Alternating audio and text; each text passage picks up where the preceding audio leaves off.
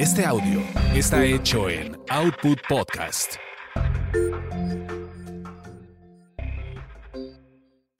Escuchas Quizá hablemos de ti. Quizá hablemos de ti. Un podcast de chismes serios de las estrellas y uno que otro estrellado. De Gil Barrera, con Joel Farrilli, Ernesto Buitrón, Carlos H. Mendoza, Sebastián Recendis, Jorge Soltero y, si el presupuesto nos lo permite, Ivonne de los Ríos.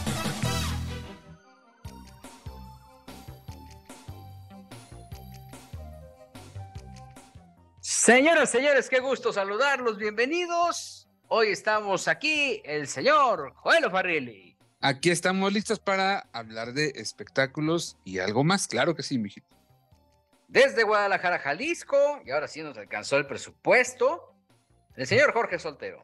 Oye, ya se lo quité a Ivonne, ¿va? Como que últimamente mi querida Ivonne anda mucha junta, mucha producción, haciendo... Es una mujer de, negocios, Jorge, ¿qué quieres? y peleándose con Liverpool por una campana de cocina, entonces hoy sí me tocó a mí aquí. sí, hombre. La semana pasada estuvo aquí Juan de los Ríos. Y bueno, pues estamos muy contentos de que nos acompañen. Ernesto Huitrón, pues todavía sigue recuperándose de aquel este, pues, una borrachera que se... No, tuvo un problema, le robaron su celular la semana pasada, hombre, al querido Ernesto estuvo tremendo, mi Gile, ¿eh? o sea, porque él estaba en guardia, para los que no sepan, muchos reporteros nos tenemos que ir de guardia al aeropuerto de la Ciudad de México cuando andamos por allá, yo estoy en Guadalajara, pero los de México es, es típico hacer la guardia, y al parecer lo siguieron, mi Gil. O sea, una cosa como que dio el pitazo, mira, este fulano sale por esta puerta, dejó su coche acá, este otro fulano, y le tocó desafortunadamente a Ernesto Buitrón, que lo siguieron porque se dio cuenta, pero pues ya no pudo hacer nada. Y con ello, pues su equipo, porque también pues trae equipo y pues mira, le mandamos un abrazo y esperemos que, pronto le llegue la recompensa de este, este lamentable suceso. Y bueno, pues este, tenemos mucho que contar. Yo estoy eh, muy sorprendido con esta eh, carta de eh, este tuit de Mauricio Martínez, en el que pues obviamente ya habla que habla sobre este tema de que pues ya hay acción eh, prácticamente penal, ¿no? Eh, en contra de presuntamente el ex manager Antonio N, ¿no? Que ahora ya es identificado como Antonio N y que durante mucho tiempo, este, pues, este, pues, llevó las riendas de varias agrupaciones como Magneto, entre otras más. Eh, Concretamente, lo que él dice es a todos los medios de comunicación y opinión pública, como se comunicó el día de ayer, hoy tuvo lugar la audiencia inicial en contra de Antonio N por el delito de abuso sexual, en el cual estuvo representado por sus abogados por porque él no acudió. Cabe señalar que Antonio N no ha hecho frente al proceso de manera personal y al ser omiso de las notificaciones, el juez de la Unidad de Gestión 5 de la Fiscalía General de Justicia de la Ciudad de México decidió girar una orden de comparecencia con la instrucción de presentarse personalmente el 13 de febrero a las 12.45 horas en el mismo lugar. En caso de no presentarse de nuevo, se le girará una orden de aprehensión. Asimismo, eh, bueno, queremos agradecer la extraordinaria atención al Poder, al poder Judicial para lograr sentar un nuevo precedente en, casos de, delitos sexuales. Asimismo, dar las gracias a la presidenta de la Asociación Civil Nosotras para Ellas, Diana Murrieta, quien ha hecho una labor invaluable, eh, y a la abogada Olivia Rubio por su extraordinario valor. Las víctimas de Antonio N. creemos firmemente que en la impartición de justicia, en el ejercicio de la ley, y esperamos que este sea precedente para dar esperanza a miles de víctimas de abuso sexual en México, que se inspire a alzar la voz y denunciar, juntos podemos ayudar a detener uno de los peores crímenes de la ciudad. Es lo que asienta eh, Mauricio Martínez en este comunicado, en donde pues presuntamente habría realizado una denuncia en contra del productor Antonio Berumen por presunto abuso. Jorge.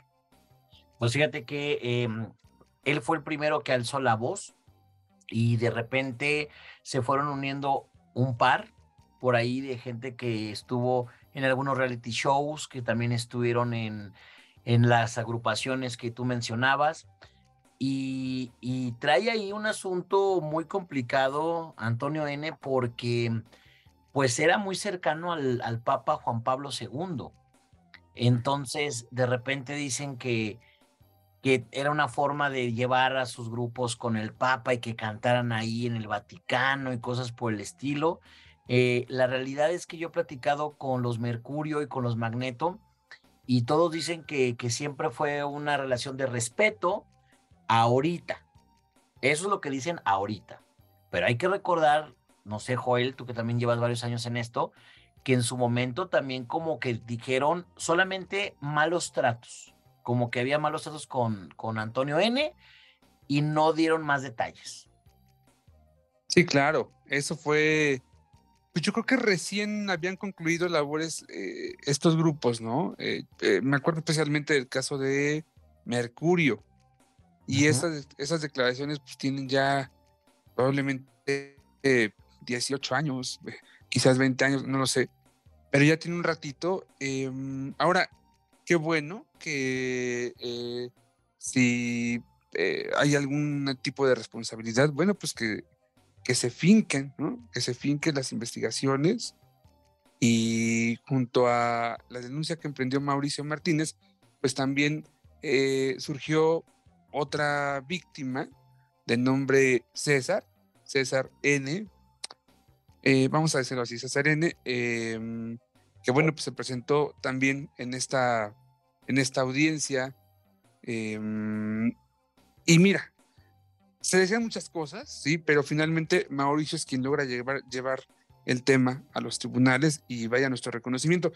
Leía yo en el boletín que envió nuestro amigo Víctor Hugo Sánchez eh, el día de, de, ayer, precisamente un día antes de la audiencia, que el 98, un poquito más del 98% de las víctimas prefiere callar, precisamente prefiere no denunciar por miedo, pues a las críticas, a la eh, poca empatía de la sociedad en general. Eh, y de hecho, eh, Víctor Hugo en su boletín de prensa decía, ¿saben qué medios? Por favor, vamos a tratar el tema con cuidado, no hay que revictimizar a las víctimas. Creo que al final la petición creo que se cumplió, ¿sí? He visto, se le ha dado un tratamiento mediático eh, pues muy sensible, ¿no? Eh, muy cuidado, me parece. No sé qué, qué visión tengas tú, Gil, del tema. Sí, yo creo que sí, sí ha sido un tema muy, muy sensible y bueno, pues obviamente se irá desmembrando como o se irá desarrollando de la manera en que se tenga que desarrollar. Al haber víctimas de por medio, bueno, pues eh, siempre hay ciertas, digamos, restricción o concesiones para evitar justamente revictimizar este tipo de a, quienes están envueltos en esta, en esta situación. Es un paso importantísimo, como paso importante también fue pues eh, lo que pasa con el productor Yuri N, ¿no? Yuri mejor conocido en el medio como Yuri Breña, quien pues eh, también eh, ha, sido, eh, ha, sido señalado por abuso infantil y por lo cual tiene prisión preventiva.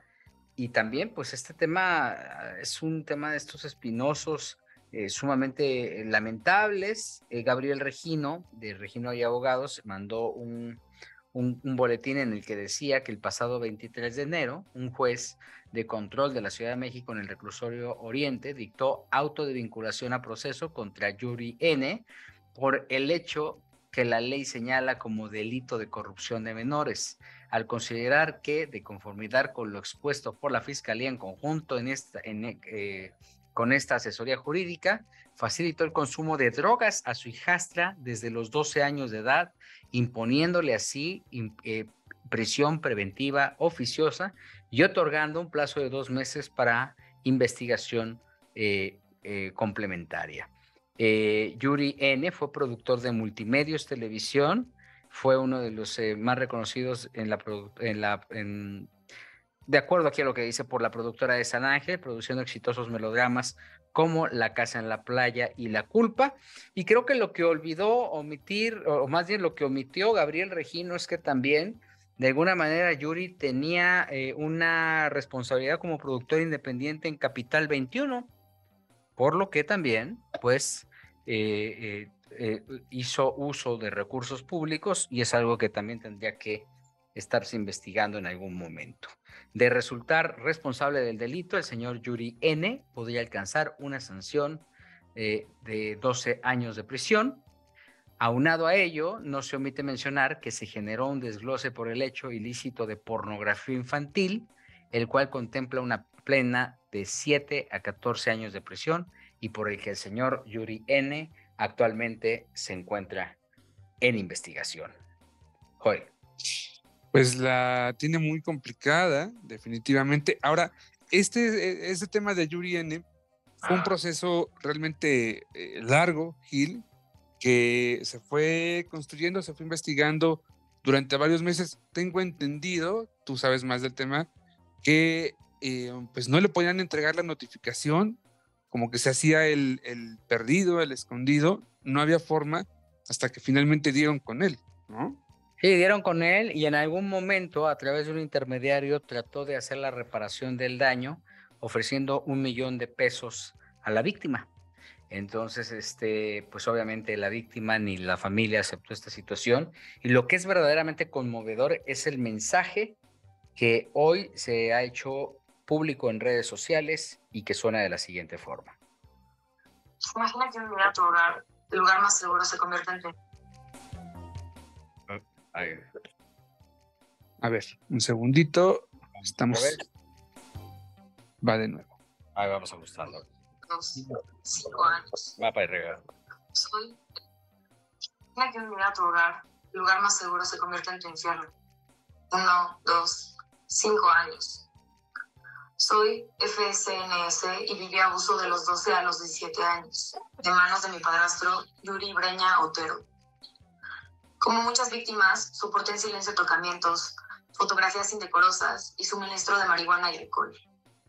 Vivía aterrada por lo que me ocurría, pero más porque él era capaz de hacerle algo a mi familia si yo decía qué estaba pasando. Rompí el silencio para salvarme, pero también para salvar a otras víctimas. Hoy busco justicia y detener a un depredador que siempre imaginó que su poder lo mantendría impune.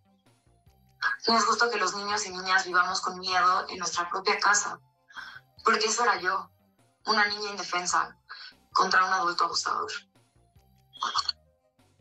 Y ese es parte del comunicado que ella ha dado a conocer en redes sociales, que evidentemente se está eh, propagando de una manera, pues, este, muy eficiente en términos de, de, eh, para buscar mayores víctimas tengo conocimiento y estoy en posibilidad de confirmar que la Fiscalía de la Ciudad de México hizo un seguimiento puntual de este caso eh, y pues está bien claro el tema. Con los niños, no.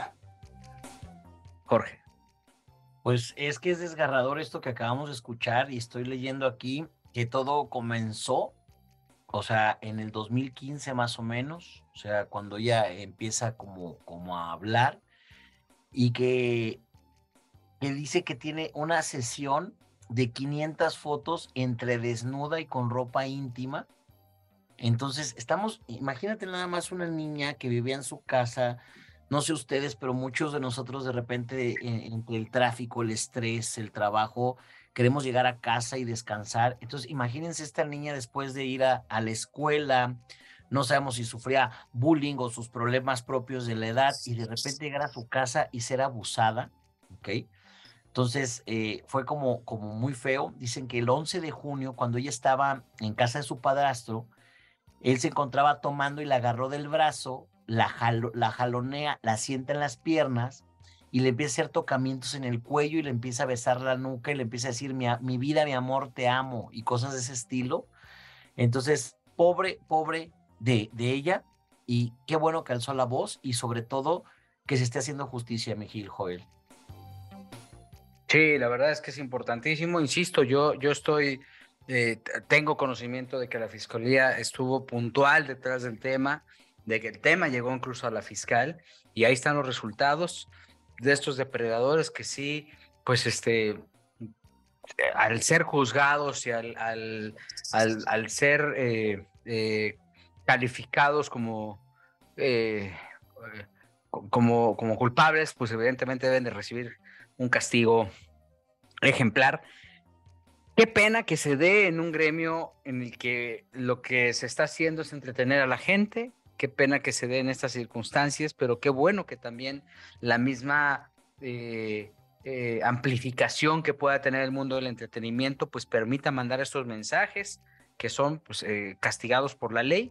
El primer medio que dio a conocer esta información en su momento fue la revista TV y Novelas, fue quien publicó prácticamente el inicio de este proceso eh, y hasta ahora pues eh, ya le ha dado un seguimiento puntual a las circunstancias que lo rodean y evidentemente a este dictamen o a esta resolución que ha sido ya pues emitida por un juez y que evidentemente pues pondría en investigación a Yuri N.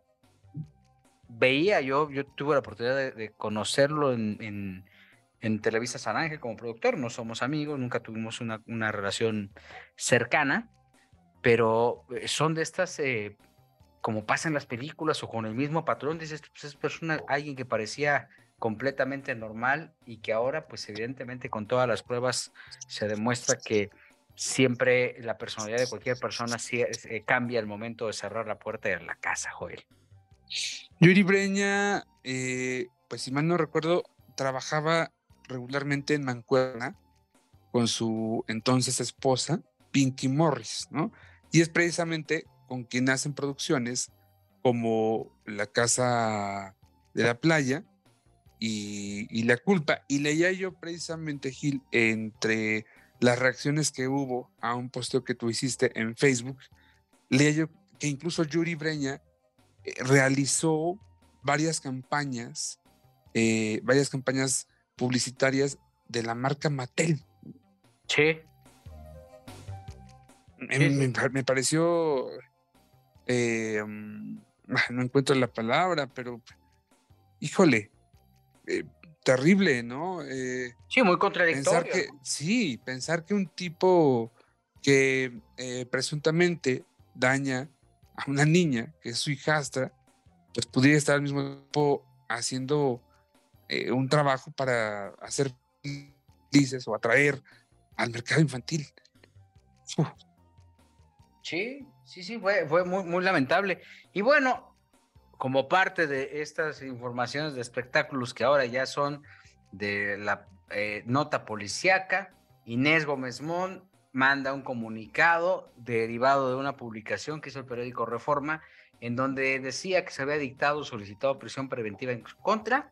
Lo que dice Ivonne es, eh, perdón, Inés, es deseo comunicarles que es completamente falso que se haya dictado o solicitado prisión preventiva en mi contra, como incorrectamente afirma hoy la portada de Reforma. Se trata de un encabezado falaz, sin sustento alguno. Además, ninguna de las órdenes de arresto que hacen, a, que hacen referencia es nueva, tiene más de un año y actualmente están siendo debatidas en tribunales. Lo dije el primer día, lo reitero, y lo confirma, y, hoy lo confirma Reforma, la acusación en mi contra no es por 3 mil millones de pesos, como maliciosamente se ha dicho, sino por 14 millones de pesos, de la cual obviamente me he defendido los juzgados. Se trata pues de una mentira que se ha repetido una y otra vez hasta volverse verdad. Ya basta. Quiero decirles que el 30 de noviembre de 2018 celebré un acuerdo reparatorio de impuestos ante la Fiscalía General de la República y pagué 13.5 millones de pesos. No entiendo por qué se desconoce este pago. Continuaré presentando mi defensa ante las instancias judiciales a las que expreso mi respeto. Y bueno, pues eh, las muestras de solidaridad eh, después de este post que ha publicado o que ha dado a conocer Inés, este, pues suman más de 23 mil, casi 24 mil likes independientemente de una buena cantidad de, famosos, de celebridades que eh, pues la respaldan y que le ponen pues obviamente ya sabes iconitos y todo ese tipo de emojis. Oye, ah. de terror, o sea, a ver, mi Gómez Mont salió más gandalla que mi gaviota. Vamos, vamos viéndole, ¿no? Mm. Porque si ella logró un acuerdo para pagar 13 millones, pues ¿cuánto ganó? Sí, hay una, hay una vinculación por, hay una, un señalamiento por peculado, ¿no? Y bueno, pues evidentemente algunos negocios alternos que pudiera haber tenido Inés, que no necesariamente podrían venir de su profesión o de su oficio normal, eh, eh, porque también la acusación sí está, eh, es de Inés, pero está ligada a la pareja de Inés, ¿no, Joel? Perdón, sí, totalmente, totalmente. Em, ahora, digo, basta cualquier imagen que publicaba Inés para darte cuenta de que, pues sí, efectivamente, los, los recursos con los que contaba eran mucho mayores, ¿no? A, los 13 millones de, de pesos. Eh, no sé si de pronto haya sido un error el haber hecho ese acuerdo con la Procuraduría en el último día de, de, una administración federal. No sé si de pronto este, pensó que era como que un recurso así de última hora, antes de entrar a el nuevo gobierno, ¿no? que desde entonces pues se veía que, que venía pues, que venía por objetivos muy claros, ¿no? Eh, esto me parece que es una cuestión también un tanto política, sí, tiene mucho que ver eso. Y pues nada, le tocó a Inés, y ahí en medio de todo le tocó a Inés, independientemente de los errores, insisto, que haya podido cometer o no. No, no, mi hijo, no le tocó. Todos sabemos que tenemos que pagar impuestos y que tienes que hacer tus negocios. Y si tú llevas tu contabilidad al día, o sea, no tienes por qué llegar a esto, porque si estás pagando 13 millones de pesos, quiere decir que en tu cuenta, pues hubo mucho más dinero. ¿Estamos de acuerdo? Entonces, yo creo que ahí... ella lo que, perdón, lo que, lo que argumenta es que hizo justamente un acuerdo reparatorio, que es lo que regularmente pasa. Cuando tú debes una lana, el SAT te dice, a ver, tú me debes tanto, maestro. Vamos a negociarlo, tú me lo puedes pagar así, me lo puedes pagar así, en tantas exhibiciones. Y ha habido mucha gente que ha estado envuelta en esta situación. Insisto, eh, eh, eh, es, claro que, que alrededor de Inés había otro tipo de, de, negocios propiciados por el esposo, porque al final también él tiene una, una orden de aprehensión. ¿no? Entonces, muchas veces habrá un negocio en el que, habrá estado, en el que habrá estado involucrado el esposo y pues a veces para dividir el tema de los impuestos, no sé, pues en una de esas dice, bueno, pues vamos a poner esto a nombre de ella y cada quien lo va a ir sorteando. Aquí como yo, yo coincido con Joera, es un, un recargón político que pues bueno, pues ojalá y se arregle. Y si ya se pagó tanto dinero, pues que ese dinero se destine a donde se tenga Por todo lo que aparentemente operaba políticamente la familia Álvarez Puga, ¿no? Sí. que no era propiamente este, un, un grupo que apoyara eh, o que respaldara a la 4T. También eso es muy claro. Sí, sí también. Oye, también. ya la unida, me supongo, ¿no? Pues eh, el, carácter es prófugo, ¿no? Ese, es lo, lo, que dicen, pues no, ella tendrá que estar arreglando esa situación, sus abogados en, alguna, en algún lado. Creo que incluso había hasta una alerta emitida por Interpol, me parece, pero bueno, pues mira, eh, creo que hay, delitos, hay muchos delitos muy fuertes, ecos muy fuertes que también andan sueltas por allá y que también en este afán de arreglar todo, pues se tendrían que arreglar al mismo tiempo. Es complicado, es un país muy grande, también este, eh, y, hay muchos, eh, muchos intereses, ¿no? Eh, y para ponerle un toque más dramático a todo este tema, continúan, Gil, los señalamientos, los reclamos por parte de la familia de Javier Díaz Bravo, es el ex esposo, el primer marido de Inés Gómez Montt. Pues ahora también salió la excuñada de Inés, Tania Díaz Bravo, para, para decir que qué onda, ¿no? Que por qué las autoridades no han hecho nada, eh, que le parece increíble que a esas alturas no hayan podido dar con el paradero de Inés y de Víctor Manuel, que le parece increíble que sus sobrinos, los hijos que Inés procreó, cuatro, con, eh, con Javier Díaz, eh, pues vean rebasados, violentados sus derechos, algunos de sus derechos, y que tengan que vivir escondidos, una serie de reclamos fuertes, me parece, porque es la línea que los Díaz Bravo han, han venido siguiendo eh, a partir de que Inés, eh, Inés se oculta.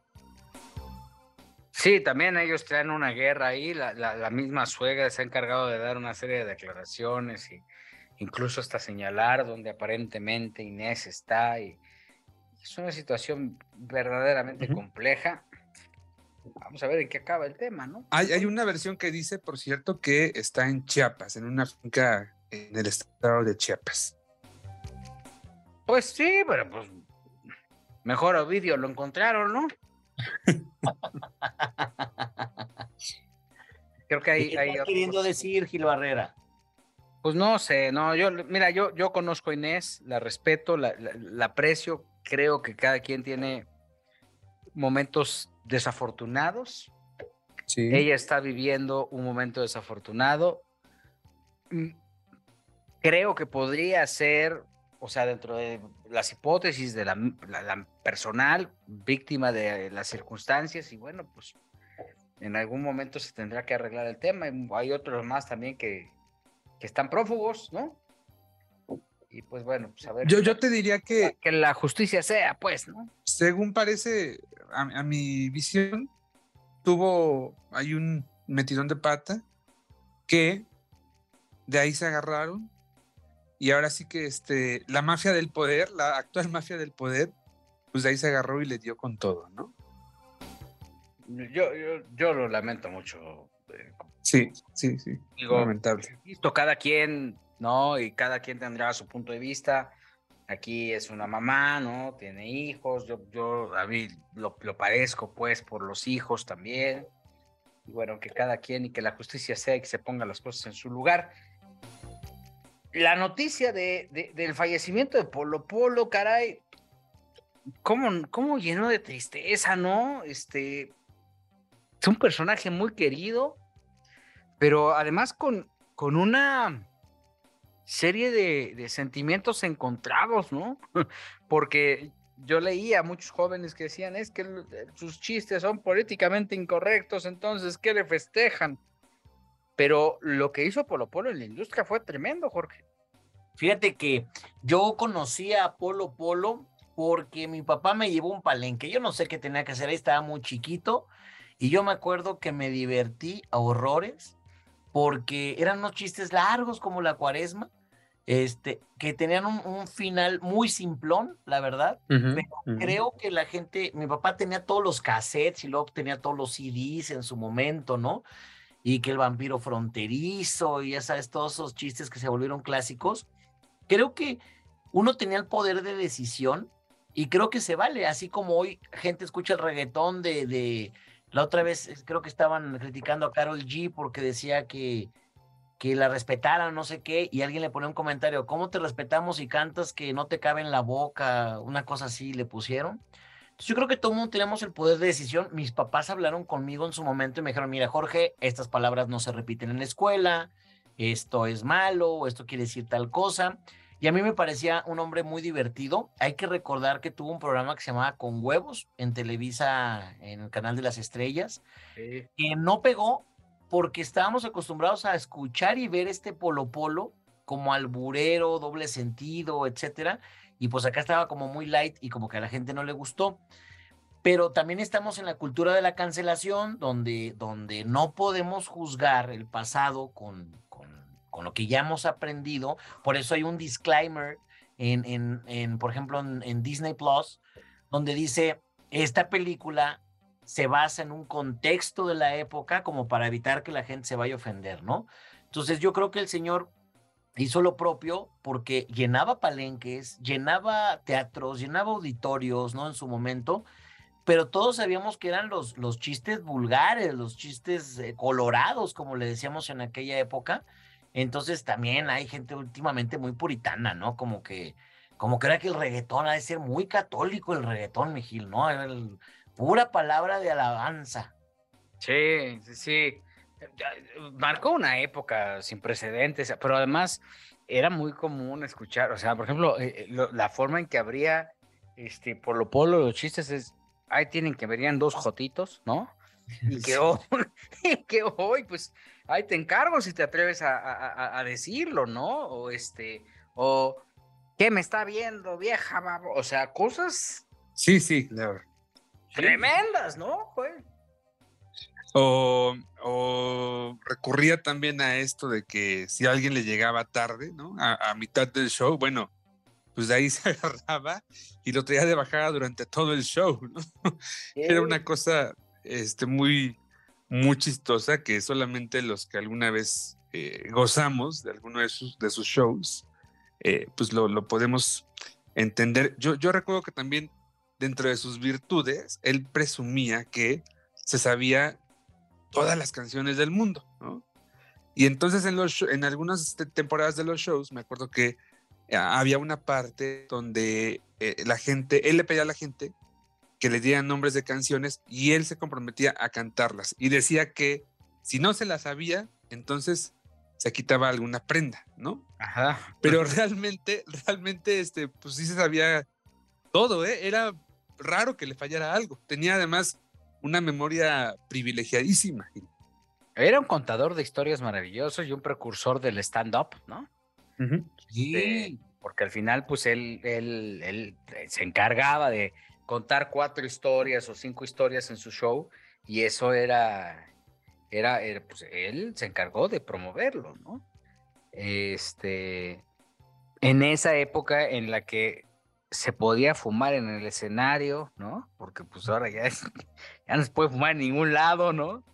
Uh -huh. No me toques ese vals, no me toques ese vals, por favor. Sí, caray, perdón, pues ni modo, mi George, pues, vas a tener que dejar de fumar. Y este, y también, pues, este, eh, eh, eh, era un precursor también de las. Yo, yo recuerdo que tú caminabas por los puestos ambulantes en la calle y entre en todos estos puestos donde había piratería, cassettes, piratas principalmente, no dejabas de escuchar un disco de Polo Polo, ¿eh? O sea, yo recuerdo perfectamente bien que era Polo Polo o Francis, los discos que tú escuchabas, que están basados en estos eh, discos de, de, albures que en su, momento, en su momento hizo Chaffy Kelly, ¿no?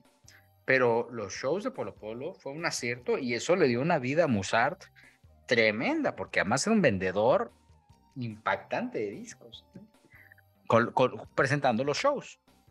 Uh -huh, uh -huh. Este, pues fue una época súper rara, pues fue una época en la que la comedia era muy diferente, este, no tan diferente de lo que puede hacer Carlos Vallarta, ¿no? Que hace un, eh, una comedia muy fuerte, ¿no? Eh, ruda, pero que, este, que, que hoy, pues, este, no es políticamente bien vista a nivel masivo, ¿no?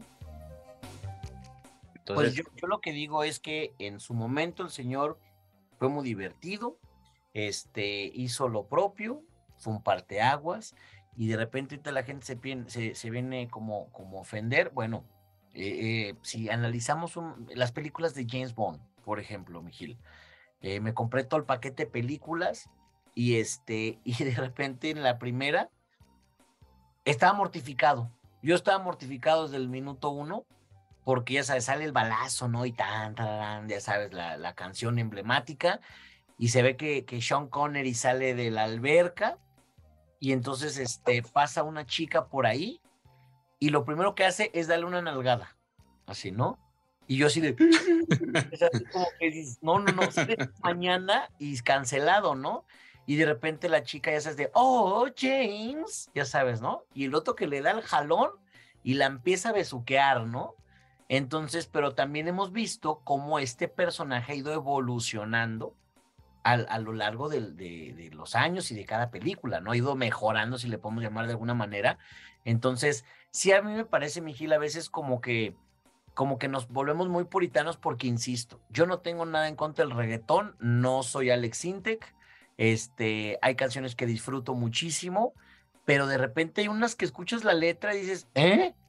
Y las primeras que veo cantando y bailando son a las mujeres.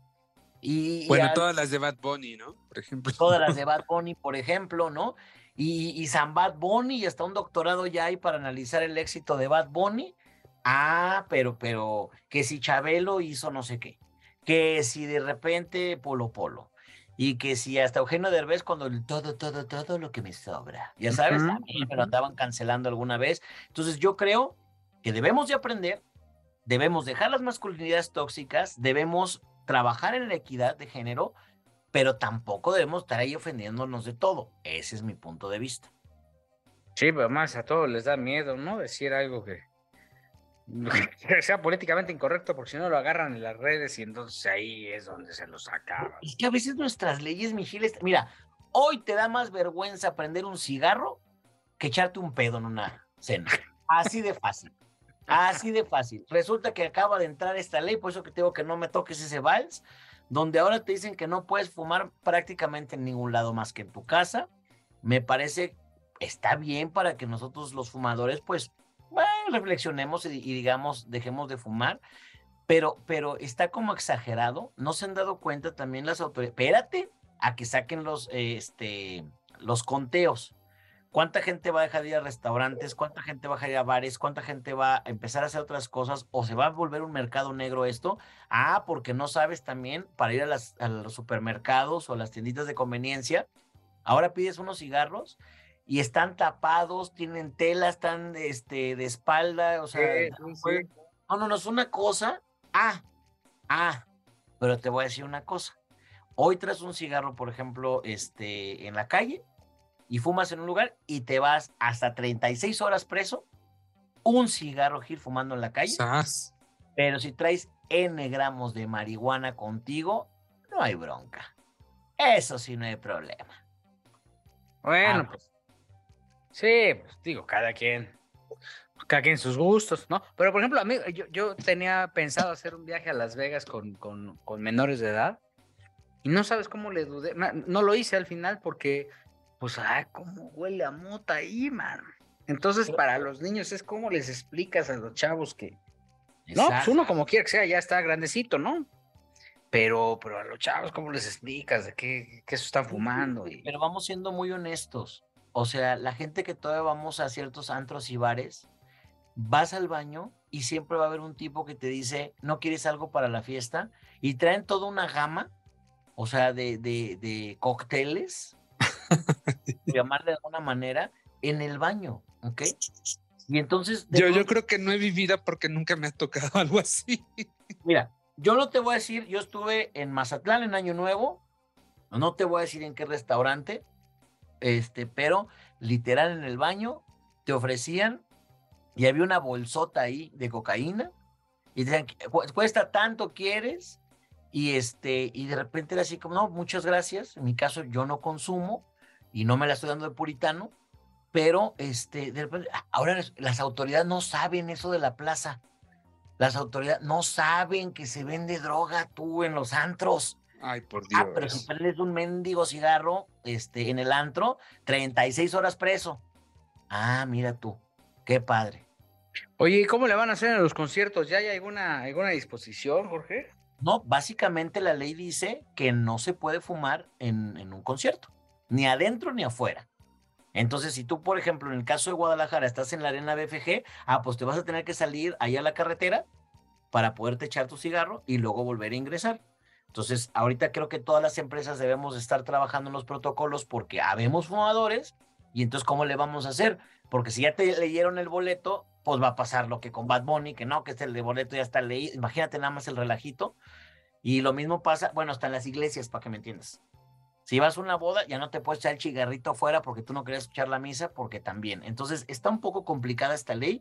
Insisto, yo la quiero ver como un pretexto para dejar de fumar, pero también me parece que, que se están yendo, o sea, eh, nos están poniendo los fumadores como que si fuéramos lo peor del universo, cuando acabamos de hablar del problema que tuvo nuestro amigo Ernesto Buitrón, cuando estamos hablando del problema de drogas que hay en general, cuando estamos hablando de los problemas que ocasiona el alcoholismo, este, y, y creo que, no sé, a mí no me encanta eso de satanizar.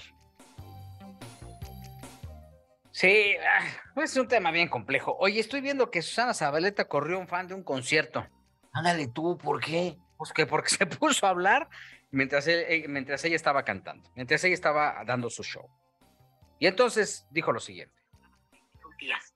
Cuando de repente viene algo que es el amor, cállense los que están allá o los mato. ¿Quién chingados está hablando? ¿Es arriba? Es que tú crees que no te oyes, güey, pero te oyes todo. Sí, o sea, estamos haciendo silencio para ti. ¿Ya hablaste? Ok, afuera, por favor. Así, así con aquellos, mi Susana me lo sacó. mientras estaban, este, estaba ofreciendo un, un concierto, no toleró que la persona se la pasara hablando, ella estaba cantando ópera. Esto fue el 25 de enero, en el marco del Festival Internacional Alfonso Ortiz Tirado. Y bueno, eh, entiendo que esto fue en Sonora, me parece. Y pues, sí, allá es el festival, sí, sí, sí. Pues está bien, ¿no? Pues, pues sí, ¿no? Mira, a mí me tocó estar en un concierto, trabajar en un concierto de Ludovico, no me acuerdo qué. Peluche. No, no, no, ese es otro. No, es un pianista, Ludovico, ahorita me acuerdo el apellido, ¿no? Es Technikovich, ¿no? Así. Así una ahorita te digo. Pero imagínate que está en este concierto y el señor dice, oigan, los primeros 15 minutos, o sea, este, no quiero, Ludovico Einaudi se llama. Ok. Dice, los primeros 15 minutos, si llegaron tarde, pues no quiero que me interrumpan. Al grado que el señor pide que eh, no haya aire acondicionado, porque en muchos teatros a veces es el... Ya sabes, ¿no? Entonces, que el silencio total para que la gente aprecie realmente la música, etcétera. Y dijo, los primeros 15 minutos, no, mientras vaya empezando mi recital, pues no falta el que llegó tarde, no falta el que va por la chela, no falta el que va por las papitas, porque en este teatro se vale entrar con alimentos. Entonces yo estaba sentado en mi butaca y mucha gente enojadísima afuera, que porque no los dejaban pasar y que ellos pagaron por un boleto. Sí, pues pagaron por un boleto, pero el boleto dice que a las 8 no a las ocho y media ni a las quince para las nueve, ¿no? Y luego otra. Estás escuchando acá el tirirín, tirirín, tirirín, ya sabes, ¿no? Y de repente, crunch, ya sabes. Ay, sí, es horrible. No, no, no, el sabritón, el sabritón, mi Gil, Joel, o sea, y volteas con las personas y entonces, ya sabes así como que, oiga, aguántese, ¿no? Y entonces luego agarran la bolsa y la quieren guardar y oh, pues, ¿me explico? A mí, por ejemplo, una vez platiqué con Alan Estrada y Alan dijo, sí, o sea, debería de estar ahí sí prohibido los teléfonos celulares, este, en, o, desarrollar alguna cosa que de repente pues no esté pitando y que no esté la luz y todo, porque sí es molesto, hace poquito también fui al cine y que el de al lado no le gustó la película, está viendo esta la de, de Fableman este, y, pues está, larguita como la cuaresma también esa película, ¿no? Está padre, pero a la persona que estaba a un lado mío, como que no le gustó, entonces se empezó a meter a TikTok, se empezó a meter a redes, y, y tienes acá el brillo de la pantalla y también es incómodo. Creo que eso es cultura y debemos de trabajar un poquito más en, en, pues en respetar a los demás, ¿no? Cuando vamos a un espectáculo. Hubo otros dos clásicos, ¿no? Que este, tienes, te toca al lado de, de las comadritas, ¿no? O de la parejita y todo el tiempo están cuchillando. Todo el tiempo, a lo largo del teatro o, de la función de teatro o de la función de cine, todo el tiempo escuchas el... ¿Sabes qué? Joel, te voy a interrumpir. Y la aguantas 10 minutos. Espérate, deja del cuchicheo. ¿Sabes a mí quién me cae gordo? Cuando va un fan de Marvel o de DC Comics con la novia que no tiene ni idea de nada y como que les está explicando toda la historia del personaje. Entonces de repente estás tú sentado y de pronto así como que, no, mira, es que Spider-Man se llama Peter Parker. Entonces a Peter Parker lo picó una araña radioactiva. Y entonces, entonces ya se cayó, gracias a Dios, ¿no? Y luego de repente es de que la novia de que, ¿y ese quién es?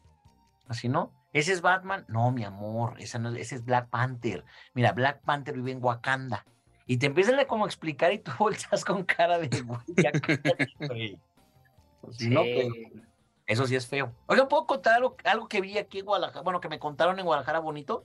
Cuéntalo, cuéntalo. Pues resulta que una amiga con la que comí hoy eh, pasó antes a una farmacia a comprar X cosa, ¿no? Pero era una medicina, entonces ya sabes que en las farmacias como que ya son supers, entonces hay una como caja para el súper y otra como para pedir este, tus medicamentos, ¿no? Entonces había un filonón. Todo el mundo con prisa porque pues ahora la comida, etcétera, y de repente estaba una señora de que, oiga, eh, le encargo una caja de, ya sabes, de, de mitrozón, una cosa así, y de repente le dicen así como de, ah, sí señora, ¿no? Y de pronto, no sé, cuesta 400 pesos. Ay, ¿no tiene el genérico? Sí, nada más que trae, no sé, 12 cápsulas nada más y su tratamiento es son 24, ¿no? Y esta le cuesta 200 pesos. Ay, no tiene la de, ya sabes, empezó así la señora y todo el mundo con la prisa ya sabes, como de, ay señora, por favor, ya, sabes, como que me urge. Y estaba atrás una persona alta, galanzón, güerito, y entonces de repente se acerca y le dice a la señora, señora, no se preocupe, llévese la medicina correcta, yo se la invito. Así, ¿no? No, no, que cómo crees que no sé qué, y le, y le, o sea, todo el mundo estaba así como que, ah, mira qué, queda divoso este hombre. le dice, sí, señora, por favor, tome su medicina, llévesela, y le dice a la señorita, yo la voy a pagar para que por favor este, la marque, y la señora ya se, se pueda retirar, este, y señora, usted vaya, si no se la está robando, así, ¿no? Y de pronto como que la señora de que no, que no, y mi amiga le dice, ay, señora, sea agradecida, también hay que, este, aceptar los regalos, ¿no? Mi amiga es que no ve televisión, o sea, es todo lo contrario Ivonne de los Ríos, ¿no? Entonces, sí, como que, sí, señora, que no sé qué, que bla, bla. Entonces, esta señora espera a este galán y este le dice así como que, oiga, pues muchas gracias, no sé qué, no sé qué. Entonces, mi amiga sale y se encuentra la señora y le dice, ay, no, lo único que me pesó es no haberme tomado una foto con él. Y mi amiga así con cara de, pues, ¿quién era? Sí estaba guapo, pero ¿quién era? Así, ¿no? ¿Cómo que no sabes? Pues fulano tal que está en las novelas. Pues Eugenio Siller anda en Guadalajara y le pagó la cuenta de las medicinas a una señora de la tercera edad. ¿Cómo ven? Ah, qué pues hace Eugenio ahí? detalle. Fíjate que en Guadalajara ya les había platicado que está este proyecto que se llama Hollywood, ¿ok? De Jalisco y Hollywood, ¿no? Entonces, son bien secretos, ¿eh? No quieren decir nada, pero Netflix, eh, Amazon Prime, Apple TV, este, y varias productoras están haciendo películas y series desde acá porque se les está dando todas las facilidades y entonces de repente se vienen a grabar. Obviamente tú sabes, que hay días que tienen llamado y días que no tienen, entonces aprovechan para andar de turistas, pero son así como que súper secretos, ¿no? Y más cuando son plataformas de streaming que no pueden decir nada, que no pueden revelar nada, pero mañana voy a hacer mis pesquisas para saber qué anda haciendo Eugenio Siguiera acá en Guadalajara. Qué bueno. Oye, y, y, y, sí se, se, está incentivando la industria cinematográfica en Guadalajara, ¿no? En Jalisco, ¿no? En Jalisco en general sí, pero está como medio incongruente. De hecho, ahorita nuestro gobernador, Enrique Alfaro, anda en los Miamis, que haya ya una convención de algo que tiene que ver con la producción este, audiovisual, entonces que supuestamente nos va a traer muchas sorpresas de futuras películas y series que se van a grabar y filmar acá pero pues Ay, perdón, y era muy necesario que fuera Enrique Alfaro directamente, personalmente a Miami. Pues, no, mi, mi, este, este Joel, pero ya que les encanta la viajada de gorra, ya sabes, ¿para qué te haces? Mm. Nos, nos hubiera mandado a nosotros. ¿Sabes qué es lo más? Puede que le hubiéramos captado más cosas, ¿verdad? No sé. Claro. Como nuestro querido gobernador trae pleitazo con la Universidad de Guadalajara, le acaba de quitar 25 millones de pesos de presupuesto para la próxima edición del Festival Internacional de Cine en Guadalajara. Ah, sí, ¿qué van a hacer? Así. Pero, fíjate bien lo que es la soberbia. ¿eh? La película Pinocho de Guillermo del Toro se grabó, digo, perdón, se produjo veintitantos minutos aquí en una escuela o en un taller que se llama el Taller del Chucho, que es de la UDG, junto con Guillermo del Toro. Guillermo del Toro es fundador y es parte del consejo consultivo del Festival de Cine. Nomás para eso, vamos, ¿no? Prácticamente el señor, pues ya lleva ganados un par de premios y varias nominaciones. Pregúntenme si el gobernador ya lo felicitó, Pregúntenme si el gobernador ya dijo, oigan, qué padre que en Jalisco se hizo parte de esta película que, que es maravillosa desde mi punto de vista. Entonces, no, él anda buscando proyectos, pero si gana el Oscar, quiero ver si lo felicitan nada más por la soberbia de no decir, pues se produjo con este dinero que les estoy quitando. Oye, ¿por qué trae la bronca con lo UDG? Pues ya tiene como rato, según él, según él dice que, que, el, que es puro cacique, este, maneja la UDG y que son para intereses personales de un grupo selecto, que el dinero no va para los estudiantes, ya sabes, sus ondas políticas ahí y que ahorita traen unas cosas que unos terrenos, que si sí, que si los compró, que si la UDG los aprobó, ya sabes, traen como todo un, es un chisme de barrio prácticamente, pero lo más feo de todo es que los perjudicados vamos a ser las audiencias y vamos a ser este, pues los creadores de contenidos de alguna manera porque quitarle esa tajada de, presupuesto al festival, que es uno de los festivales más importantes de Latinoamérica, Miguel. O sea, no estamos hablando nomás de, de que, ay, vamos a ver películas y ya, sino que se han hecho muchas cosas interesantes. Y insisto, Guillermo el Toro es uno de los fundadores, pero no quieren decir absolutamente nada. Veremos cómo le van el Oscar a este Guillermo el Toro y a ver si nuestro gobernador se le ocurre felicitar. Está bien bonita Pinocho, a mí me gustó mucho la película. ¿Verdad que sí Oye, está bien padre?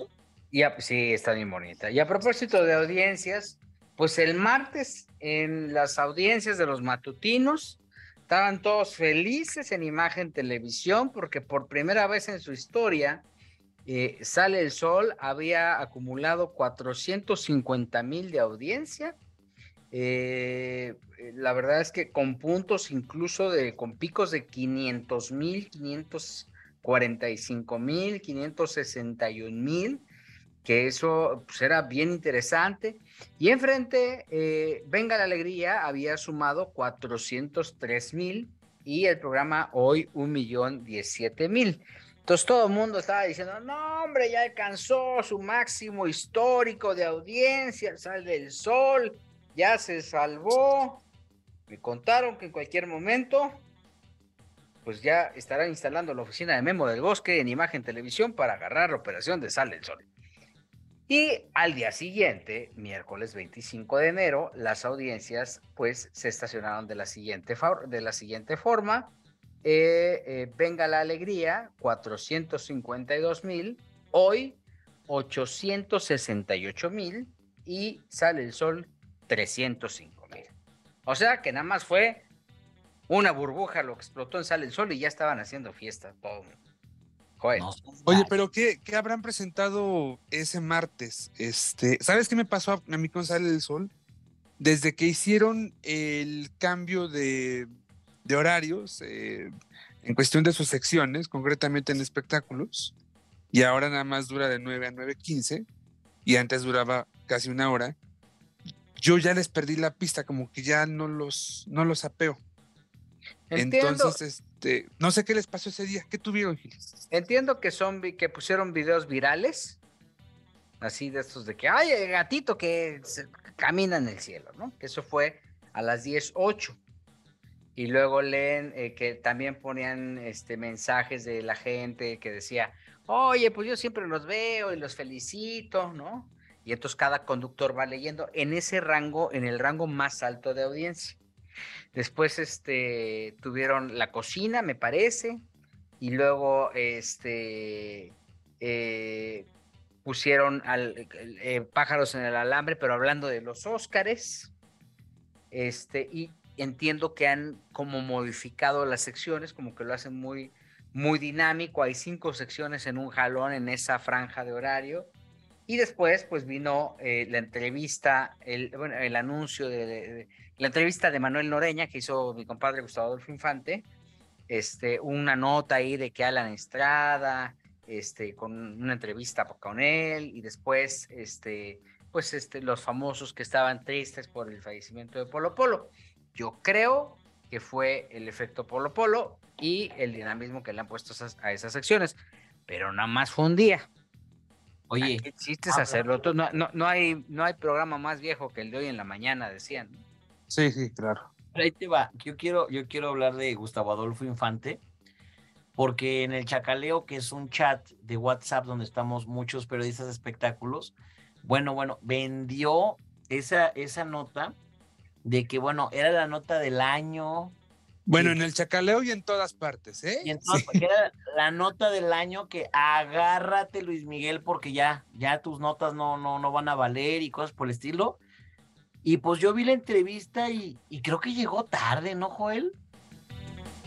Pues no sé si llegó tarde, pero mm, mira, recuerdo bien que mi querido Gea Infante señalaba el fin de semana, el domingo por la noche, que con esta entrevista iba a ocurrir lo mismo que ocurrió con la de Frida Sofía, Exacto. que conforme avanzara la, la serie de, de reportajes o, o- o de, seg- o de- perdón, o de segmentos de la entrevista iban a, a ir increciendo en cuanto al impacto. ¿no? Eh, y la verdad es que tampoco la siento de esa forma. básicamente lo, lo que este Manuel eh, Noreña ha abordado son la muerte de su hermana Gaby. Eh, ha negado que él se quedara con estos famosos 20 millones de dólares eh, de, José José. Y creo que, no sé si ya lo dijo hoy o la que harán mañana viernes, hablará de su hermana Anel y de un supuesto amorío em, extra extramarital cuando estaba con José José. Pues que, que hasta Jo- Jo- José Joel le decía tío al novio de Anel.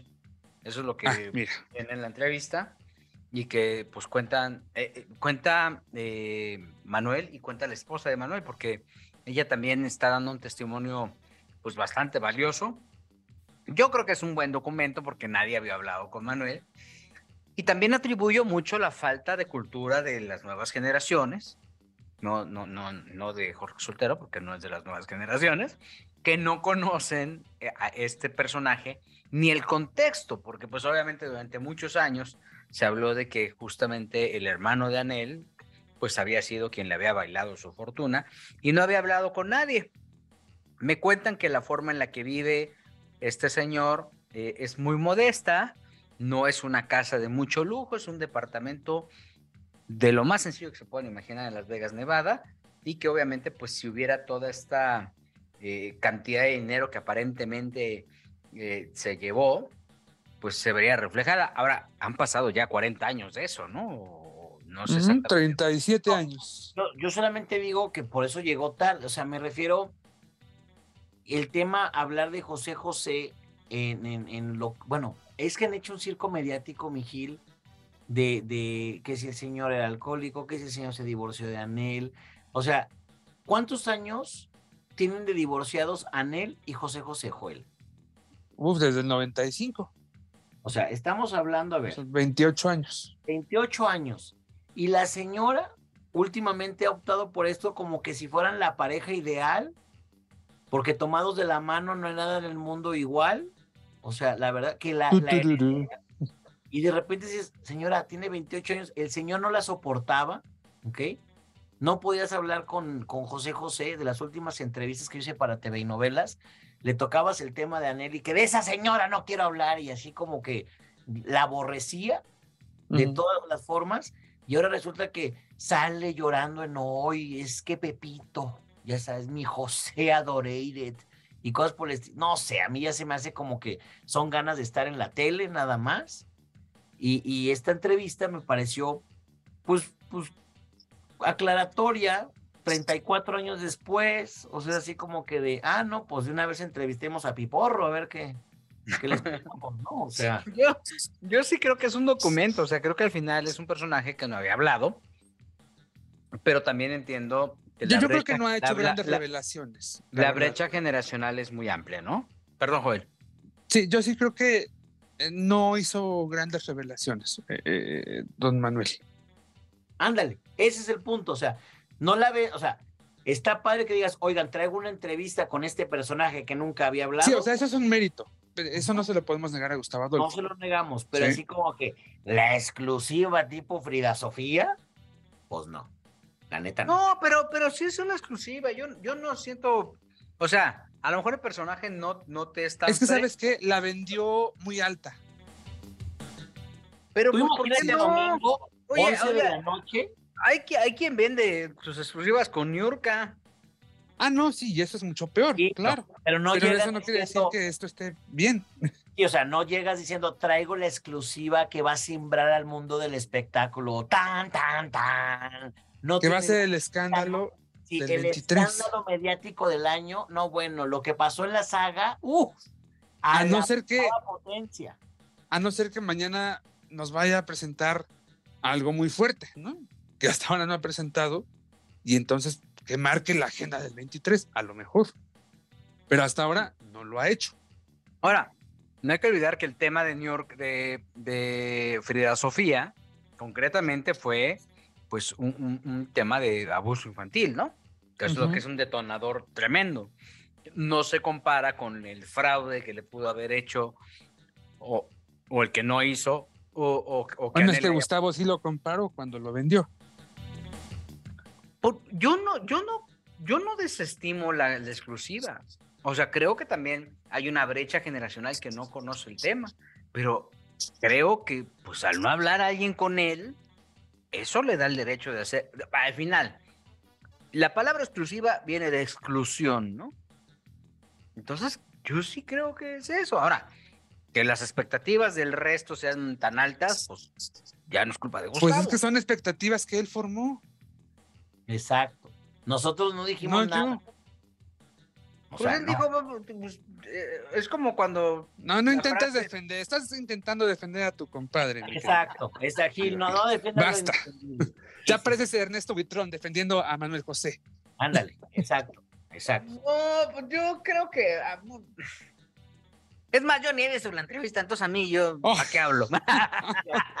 Mira, ahorita tema. que mencionaba Joel a Manuel José, si tú dices, oigan, mañana traigo en la portada de TV Novelas la entrevista con Manuel José que va a simbrar al mundo el espectáculo, yo quiero pensar que voy a ver en los puestos de revista que dice, Manuel José, dos puntos, no soy hijo de José José, punto y coma, mentí. Ándale, ahí Por fama. Exacto, o sea, yo así a simbrar y todo el rollo. Pero ya si me de la quemaste, Jorge. Pero si de repente sales con que la portada de TV Novelas el lunes, bla, bla, bla, y que digas, Manuel José, dos puntos, soy hijo de José José. Ajá. O sea, lo hemos estado escuchando muchos Sí, años. o sea, yo sí creo que la entrevista sí tiene un valor porque efectivamente esta persona que nunca había hablado y fue la, la primera que da, ¿no? Pero también es cierto que Gus la vendió súper, súper, súper alta y yo hasta ahora no la he percibido tan, tan, tan, tan alta, realmente. Ah, Pues sí. Le reconozco, pero también siento que le echó mucha más crema al taco. Y se le aguadó. sí, Gil, sí, Gil, Y lo sí. quiero, ¿eh? Y lo respeto mucho. No, a mí me, también me cae re bien, me cae re bien. Si no, se me hace chistosillo. O sea, la verdad. No, a mí Oh, se me hace un muy buen entrevistador, no se me hace chistosillo, se me hace un muy buen entrevistador. Sí, yo también creo que es un muy buen periodista de espectáculos de los pocos. No lo es. A mí digo, se me hace chistosillo cuando, ¿te acuerdas cuando estábamos ahí en el hotel donde nos citaron? Ah, los de- caray. No, no, es que el Recodo vino hace un año, este, a Guadalajara, hizo una gran conferencia de prensa y vino prensa de toda la República y todo. Y ahí andábamos Gil, Toño Hormida, este, Gustavo Adolfo, y se me hace muy chistoso, pues, o sea, es un hombre muy divertido. Este, pero, y como periodista, hay, hay, hay unos eh, de este que el minuto que cambió mi destino, interesantísimos, ¿eh? Con personajes que yo Sí. decía, ¿y estos qué? Y me han salido en YouTube y, y me pico y me aviento los 40 minutos porque digo, Buenísimos, buenísimos, claro. ¿no? Pero, pero, o sea, por ejemplo, hay uno con Poncho de Nigris, que Poncho, pues, estamos acostumbrados a verlo dicharachero. Y, A mí no se me antojaría, no lo he visto, ¿eh? Yo no tampoco, no se me, antoja, pero ahí te va lo que pasó, mi, mi, mi Joel. Ajá, ajá. Le doy clic a, a un video, se acaba y empieza en automático, el, sin escogerlo yo, el, el minuto cambió mi destino de Poncho de Nigris, ¿no? Ay, a mí eso me choca de YouTube. Hay una opción para quitársela, pues, Me pero... choca eso. De repente yo ya estoy viendo unas entrevistas que ni quiero ver. Entonces resulta que empiezan a narrar, para eso es que te pones a lavar los platos, a planchar la ropa, una cosa así, Joel, ¿no? Sí. Y está lejos la computadora para, para este, quitarle, pero estaban las bocinas de Alexa, ¿no? Entonces la estaba escuchando. Y de repente narró todo lo que sucedió con la muerte de su hermano, el futbolista, que estaba del otro lado del mundo, cómo le anuncian a él o le dan la noticia y luego cómo él se la tiene que dar a sus papás y cómo él decide ir solo por el cuerpo de su hermano. Y yo estaba así de que dije, achis, achis, y, y se le quebraba la voz y, y Gustavo supo llevar la entrevista para tener mucho detalle desde cómo era el, el- el hospital, cómo, es, cómo era la morgue, o sea, cómo llevaron el cuerpo hasta el aeropuerto. No, no, no, es una muy buena entrevista y dices, no daba tres pesos por Poncho de Nigris, pues, ¿no? Y, y sí, mi Gustavo tiene, tiene lo suyo, tiene lo suyo. Y ahora ya. Digamos que esa, esa entrevista está mejor que la de Manuel Noreña. No, pues mu- muchísimo más. Pero porque es Ya. contemporáneo tuyo. No, por la noticia, eso. por, el valor noticia, mi Gil. O sea, Porque eres bien morboso. No, porque al final te, a ver, el señor le quiere preguntar si se robó los 20 millones de dólares y dice, pues no. Así no, mira dónde vivo, pues no. Oye, ¿qué te hiciste? No, pues no. ¿Y qué pasó con esto? Pues esto. Oye, que si José le entraba a las drogas, pues no, tampoco. O sea, no, pues sí, se fumaba hasta el Excelsior, dijo, así, una cosa así, ¿no? Entonces dices, bueno, pues, o sea, esa era la cosa, pero te digo, a mí, a mí, yo siento que si hubiera dicho, oigan, les encargo esa entrevista, chequen la mañana, bla, bla, a lo mejor hubiera dicho, mira qué buena entrevista, mira, esto no se había dicho, pero a vendértela como la exclusiva que México esperaba, no, la neta no. Pero sí le reconocemos que fue la primera vez que habló Manolo Noreña, pues que hayan invertido en viajar a Las Vegas, eso también se lo reconocemos porque ahora casi no se invierte en viajes, ya, ya no hay dinero. Ahora, no, hubiera sido Vicente Fernández Jr., porque entonces ahí Jorge Soltero se dijo, ah, fue la exclusiva del año. Pues mira, pues mira, mi pecho no es bodega. Mira cómo lo desarmaste. Dirás lo que quieras, pero bien que le pagas a la ex un dineral para que te ponga buenón. No, eso, eso no tiene nada que ver. No me digas que no, mi Gil, ¿eh? Oye, ya llevo cinco kilos abajo. ¿Ah, sí funcionó? ¿En serio? Cinco kilos abajo. Bueno, cuatro. Cuatro y fracción. Cuatro y fracción.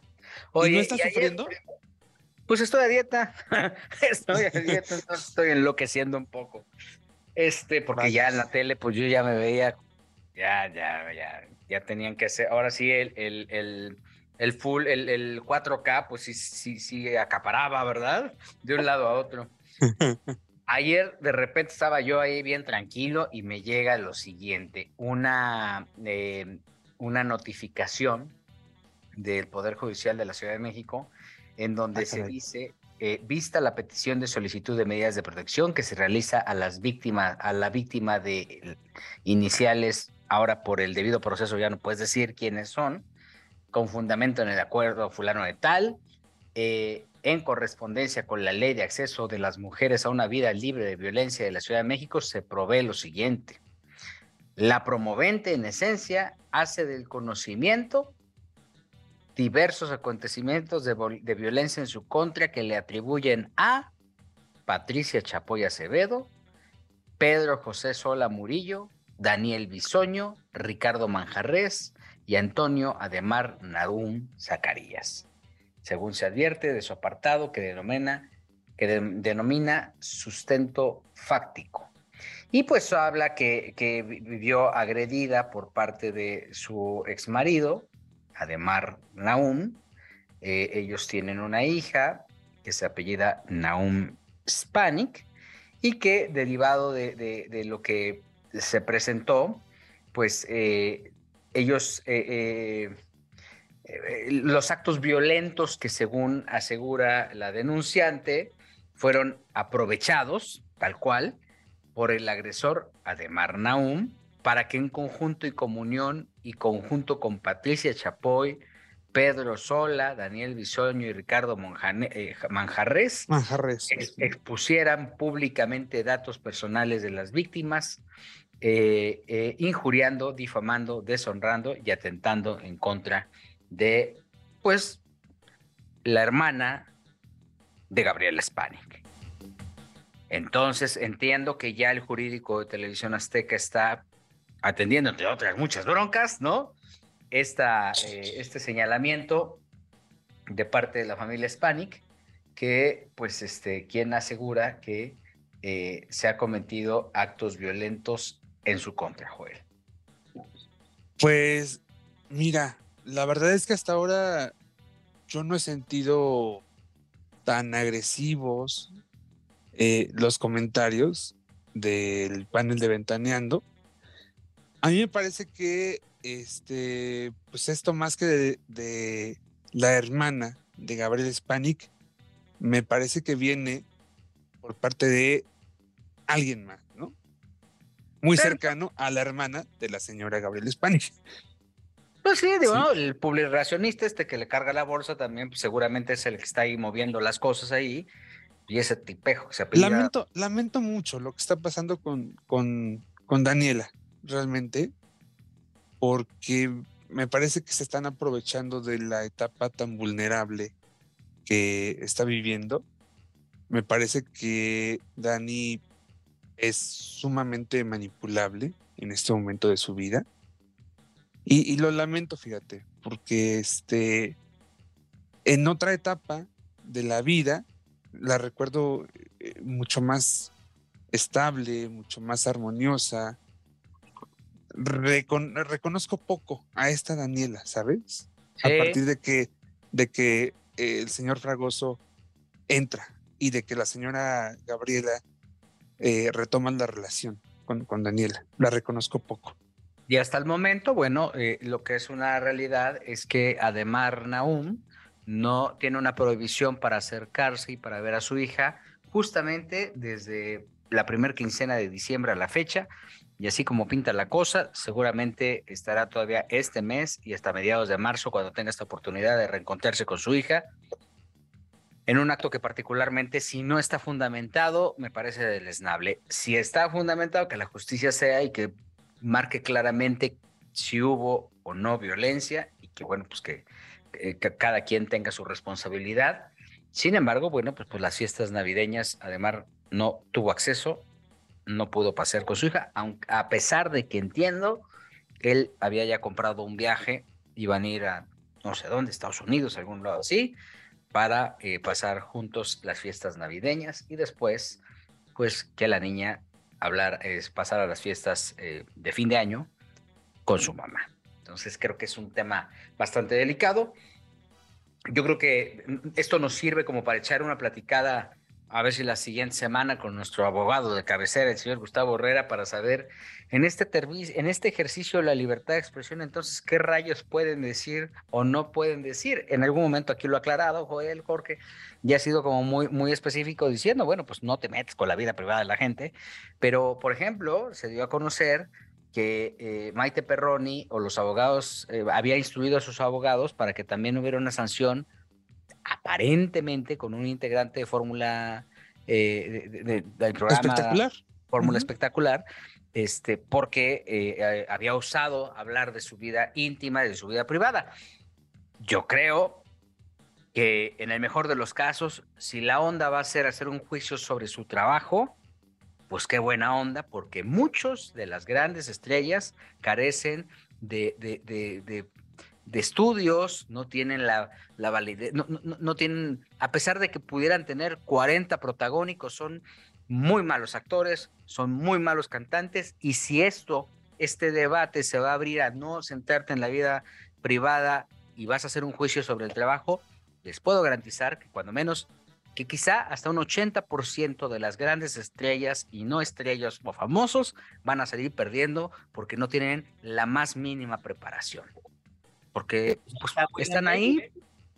Y hay muchos ¿eh? que ni actúan y los puedes poner a juicio ¿eh? con, con, con expertos y obliga que también la comunidad periodística, esta comunidad reporteril, pues se prepare para que también pueda hacer estos juicios sobre la, el profesionalismo o sobre el, buen actuar, que también es muy subjetivo, de eh, eh, profesionalmente de alguna de las estrellas que tenemos. Pero está sabido que hay muchos actores, actrices, productores que hacen las cosas con las nalgas.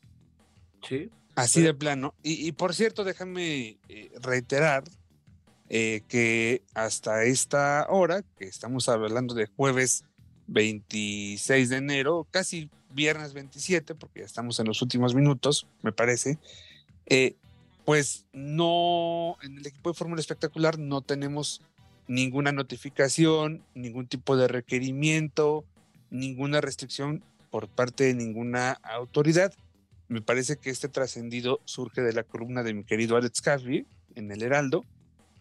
Eh, lo hablamos en su momento, el mismo día de la publicación, lo hablamos en el programa lo hablamos con el público, en ese momento no había nada y hasta ahora te puedo comentar que sigue sin haber ningún tipo de, de nada, ¿no?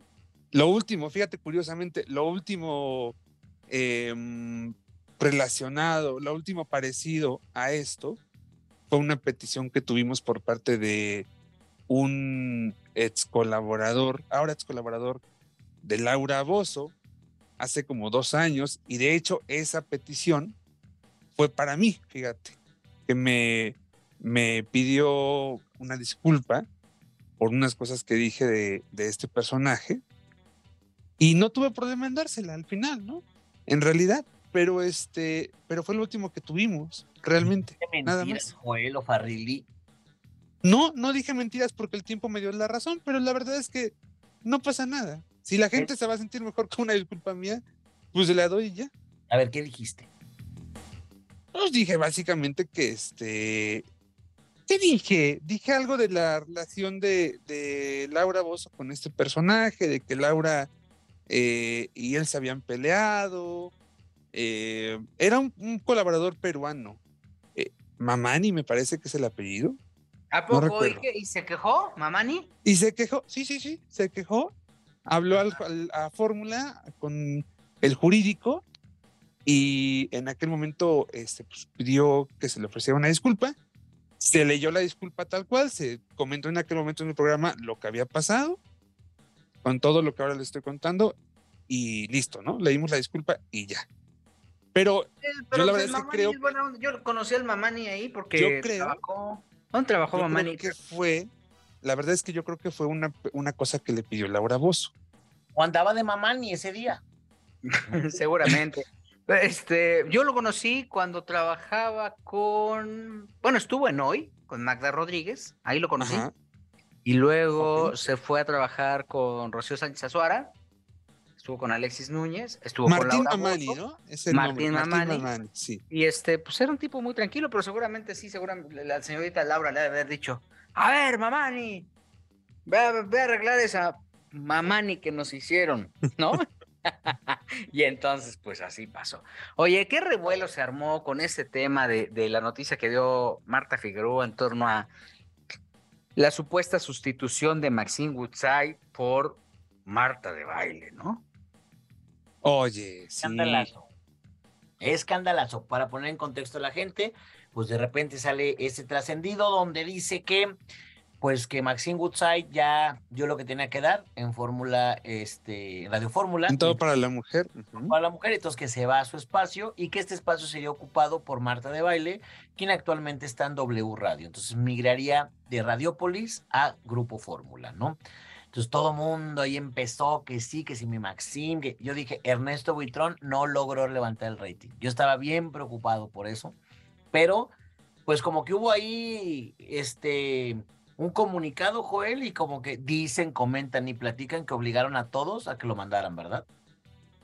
Pues no sé, a mí no me obligaron, ¿eh? La verdad, ni a este equipo de, de Fórmula Espectacular.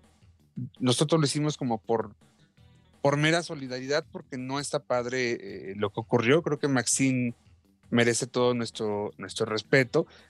No sé si en algún momento llegue el cierre de ciclo para todo para la mujer, ¿no? Eh, recuerdo que hace mucho tiempo se decía, hace como cinco años se decía que Maxine se quería retirar, ¿sí? Pero fue una cosa que yo personalmente jamás platiqué con ella, solamente eh, para mí quedó como un trascendido. Y hasta ahí, sin embargo, este, pues, yo creo que está lejos del retiro, hasta donde entiendo, Fórmula para nada está interesado en dejar de transmitir todo para la mujer. Sí está interesado en la evolución, sí está interesado en el cambio, por eso eh, pues todo el, el, tema de los nuevos conductores, de la nueva productora, de las nuevas secciones que, que, se están armando ahorita, ¿no? Pero de ninguna forma está interesado en que Maxine salga del aire. Y además Maxine es un ícono, ¿eh? O sea, yo, claro. quienes, quienes eh, le dimos este repost o este retweet al, al comunicado de fórmula más allá, y como bien dice Joel, eh, hay un respeto muy grande, porque ha ganado, la, es la reina de la radio que durante tantos años se lo ha ganado. Y obviamente que haya una postura oficial por parte de su, de su eh, radiodifusora o de su empresa legitima la, la, o sea, la realidad, ¿no? ¿Por qué tendrías que hacerle caso a, un, a, un, a una suposición si la empresa directamente está saliendo a decir, señores, esto no es, esto no es verdad? Porque ni siquiera salió Maxima a desmentirlo. Fue uh -huh. la propia Radio Fórmula la que respaldó y dijo no. Ahora, si en algún momento lo tuvieron en sus planes, porque se llegó a hablar de que el vínculo tan fuerte que tenía Maxine con el señor Rogelio Escárraga era lo que la tenía al aire, que es una cosa completamente falsa, porque ahí están los números y ahí están sus audiencias. Bueno, pues este era, era uno de los trascendidos, pero hoy por hoy ella está ahí, está cobijada por Fernando Iriarte, su hijo, quien ha sido la persona que, lo ha, que la ha respaldado eh, a, nivel producción, ¿no? O la producción ejecutiva dentro de su programa. Y hoy por hoy, pues está dando la oportunidad a valores, a, grandes valores, a nuevos valores, como nuestro compañero, nuestro querido amigo Ernesto Buitrón, y pues algunos escándalos como Vicky López, pero lo que está haciendo es prácticamente respaldar y darle un giro al tema para que este, haya este, este refresh o este, eh, refrescarla, porque pues ha sido la, ha sido eh, la principal promotora de, de muchos opinólogos, ¿no? Fabián Lavalle, querido Pepillo, eh, Ana María Alvarado, muy Castañeda, o sea, muchísima gente ha salido de con Vero Gallardo. Vero Gallardo. Entonces, ¿por qué tendrían que, por, por qué no podría, por qué no tendrían que darle una oportunidad a alguien nuevo ahora, no?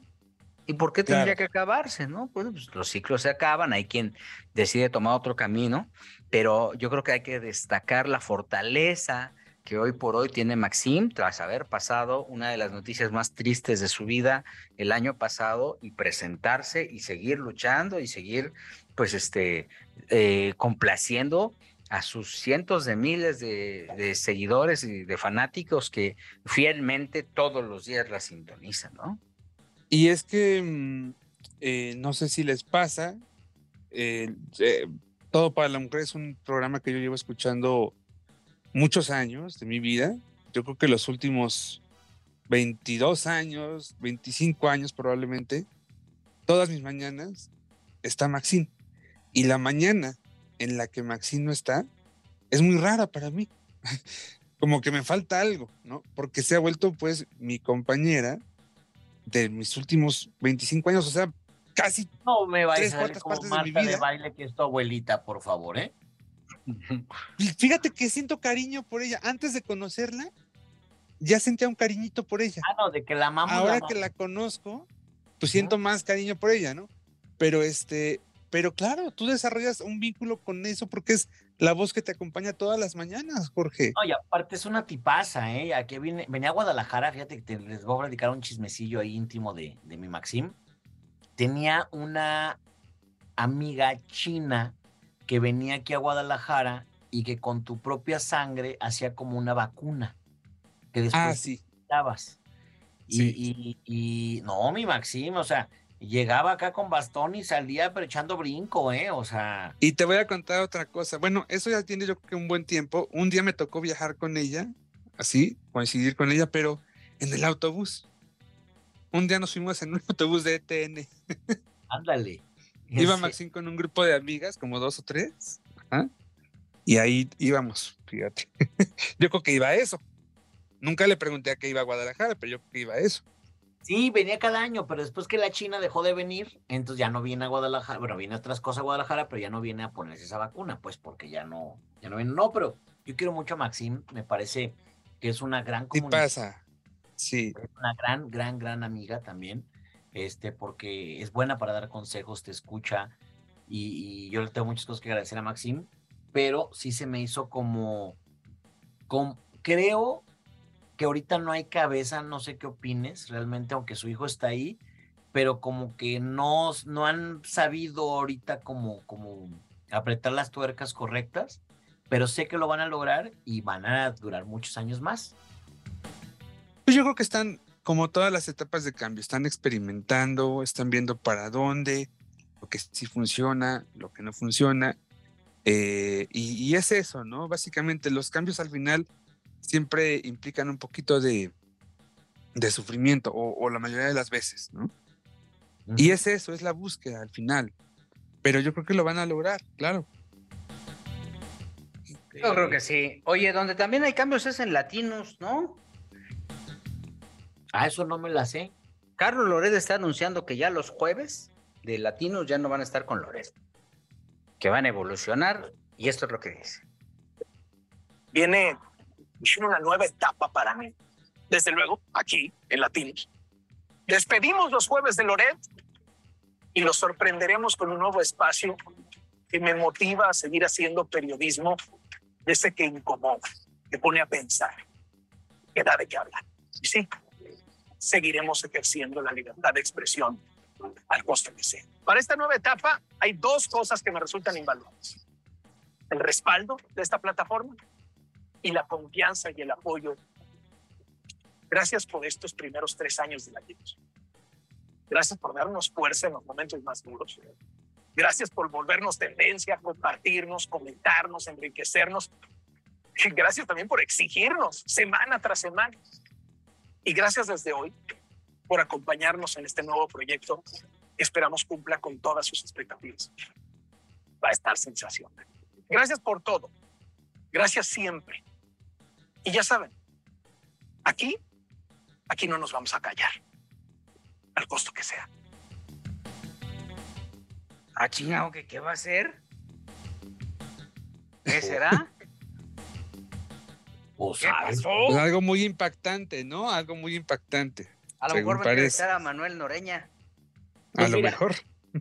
Hay que, hay que destacar que las investigaciones de Latinos sí han movido al país. La última, pues, es esta funcionaria que plagió su tesis, que movió un montón de cosas. Y No, pues, pero acuérdate, ya dijo el otro funcionario que no hay necesidad de estudiar, que cuál es la bronca, ¿no? así Que que, con las enseñanzas de la vida.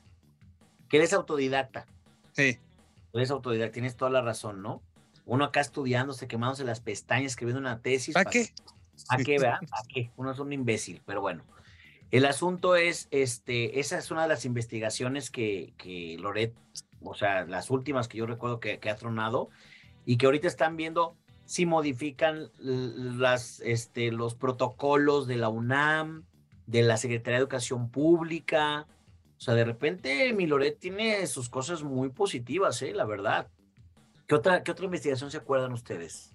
Pues le, ha dado la vuelta, le ha dado el giro, ¿no? Ya ha tenido ahí a secretarios de Estado también, incluso, pues, este, vigentes, ¿no?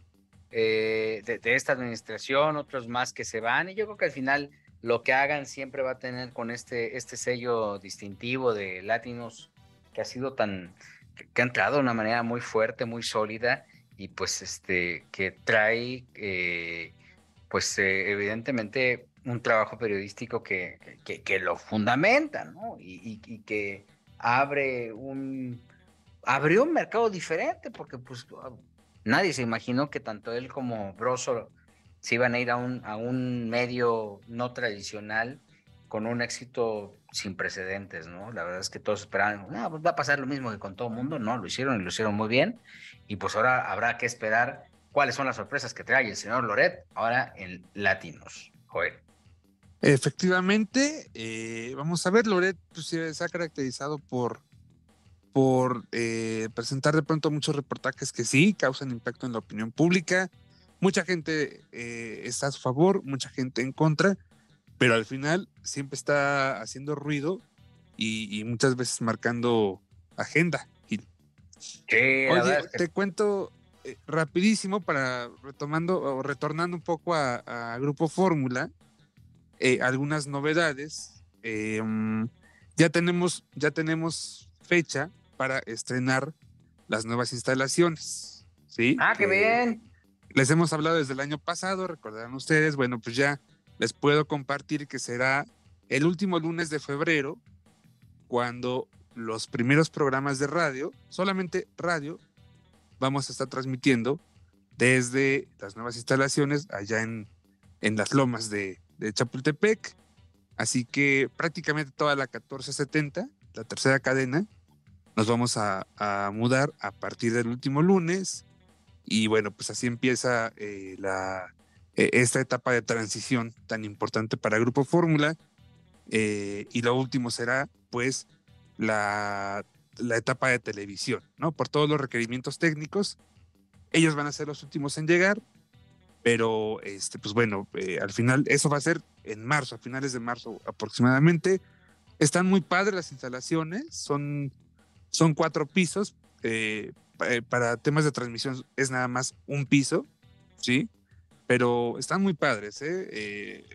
Muy bien equipadas, con una vista además privilegiada, comprenderán ustedes. Son tres cabinas de radio, es una, un foro de televisión, pero además las cabinas de radio están perfectamente acondicionadas para poder hacer una transmisión de televisión también. Este, em, se cuentan con varios transmisores, dos transmisores, mejor dicho, eh, otras líneas también para una red, pues, para asegurar que la señal de Grupo Fórmula por ningún motivo salga del aire. Nunca. Entonces, ah, bueno, pues eh, es un gran esfuerzo que se está haciendo y, vamos a ver cómo va funcionando, pero de principio suena muy, muy bien. O sea, Janet Arceo, eh, eh, ustedes, ¿no? Fórmula espectacular. Gina Ibarra. Sí. Gina Ibarra también será por allá.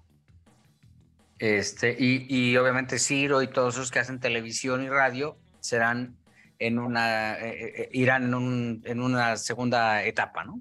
Así es, ellos hacia finales de marzo se contempla, están llegando a las nuevas instalaciones mientras continuarán transmitiendo eh, desde Avenida Universidad. Va a estar, oye, por cierto, ya bueno, cambiando de tema, va a estar en, va a estar en México Pepe Aguilar, en la Plaza México. Va a presentar el espectáculo, eh, ¿cómo se llama este? Sin Fronteras. Jaripeo Sin Fronteras. Sí. Y están pues muy preocupados porque está muy por debajo de lo, normal la venta de boletos. Pero pues es que sin promoción está complicado, ¿no, Gil? Pues Yo no he visto nada de promoción. Yo vi algunas bardas y todo ese rollo, pero pues también Pepe le tiene que echar ganitas. Creo que hasta va a dar una conferencia de prensa. Raro, ¿no? Porque ya ves que nunca habla Pepe. Contrario a lo que a lo que él quisiera, ¿no? Sí, entonces va a dar una conferencia de prensa para. Ahora, había un problema con los boletos porque creo que había unos boletos que costaban nueve mil pesos muy a la onda Bad Bunny y los Bookies. Sí, pero ya, ya no, ya no están esos boletos. Ahora ya hicieron un, ahora ya, ya son mucho más accesibles. Y ojalá lo llene, porque la Plaza México llena se ve preciosa. Y el show es bueno. Pero hay que ubicarse. Perdón, Jorge, adelante. No, no, nada más el show es bueno. Este, yo digo que lo disfrutan más nuestros paisanos en Estados Unidos, porque trae una onda de repente acá que los mayas y no sé qué, los mexicas y bla, bla, y narrándolo Pepe, pero tiene su participación, obviamente, Leonardo Aguilar, tienen por ahí algunos actos como circenses, luego tiene eh, su participación Ángela, que para mí es una de las mejores, luego viene eh, Antonio Aguilar Hijo, y luego viene este Pepe, Pepe Aguilar, que es el que cierra, entonces creo que vale la pena el show este, se vería espectacular, como dice Gil en, la arena, en la, en la Plaza de Toros México. Se vería espectacular, pero pues también el horno no está para bollos, ¿eh? O sea, retearto concierto y retearta cosa y no, no, no, no se puede tanto. Hay un montón no hay que olvidar, Gil, me remonto inmediato, me resulta inevitable a los espectáculos de su papá, de don Antonio Aguilar, que era pues básicamente eso, ¿no? Este, un espectáculo ecuestre, familiar, estaban ahí todos los, todos los, eh, eh, los pertenecientes a la familia Aguilar, incluida incluso, me acuerdo, Guadalupe Pineda, en algunas temporadas. Y el gran valor, me parece, el gran valor es que cualquier eh, familia de, de, clase popular podía acceder al espectáculo porque era, era barato, era, era muy bajo el eh, costo. Pagando el boleto de entrada a la Feria del Hogar, que era en el marco en el que se presentaba, tenías eh, como atractivo principal el espectáculo ecuestre de Don Antonio Aguilar. Mira, yo vi los dos. Yo vi el de Don Antonio y vi lo que hace Pepe. A Pepe lo vi en, Los Ángeles. Y la verdad, lo, la única diferencia entre lo que hace Pepe y lo, que hacía don Antonio es que a Pepe le falta pueblo. Porque lo que sea cada quien es que la magia que tenía don Antonio Aguilar, doña Flor Silvestre, para, para eh, comunicarse, pues no la, tiene, no la tiene Pepe, ¿no? Es más, Antonio Aguilar hijo es quien tiene más, eh, a mí quien, quien me llevó, quien eh, me hizo una mayor reminiscencia de, de don Antonio, que, el mismo Pepe. Y está padre que vea nuestra historia y desde los aztecas, ¿no? Y no sé qué, que ese es el arranque del show en la propia voz de Antonio, de Pepe Aguilar, pero la neta, la neta, si, si tuviera un poquito más de pueblo, de, de, de, mm, pueblo, ¿cómo lo podría explicar? De, algo más apegado a nuestras tradiciones, a nuestro folclore, creo que sería una propuesta mucho más redonda. Sí es un gran espectáculo, pero pues este le falta pueblo. Y también Amanda Miguel está anunciando que se presentará el 16 de marzo junto con Ana Victoria en el Auditorio Nacional en este homenaje a Diego Verdaguer. Y bueno, pues están muy emocionadas por esta situación. La preventa empezará el 30 de enero, como también ya empezó la, la preventa de RBD Jorge Soltero.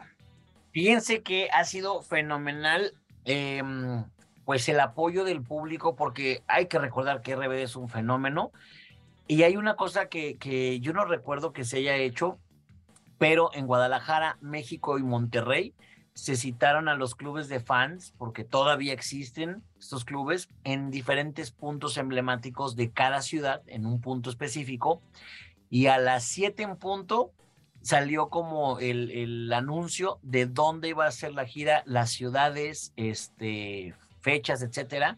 Y bueno, se congregaron acá en Guadalajara en la Minerva, pero cientos de fanáticos para estar en este concierto que será en noviembre en el Estadio 3 de marzo y prácticamente la preventa en Guadalajara comenzó el día de ayer.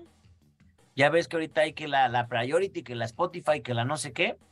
Y entonces, eh, básicamente se agotaron ya los boletos. Estamos hablando de que creo que en México va por el cuarto Foro Sol, si mal no recuerdo. Y en ¿Ya el cuarto? Ya van para el cuarto, creo, ¿eh? Yo en la, en la tarde me quedé en el segundo.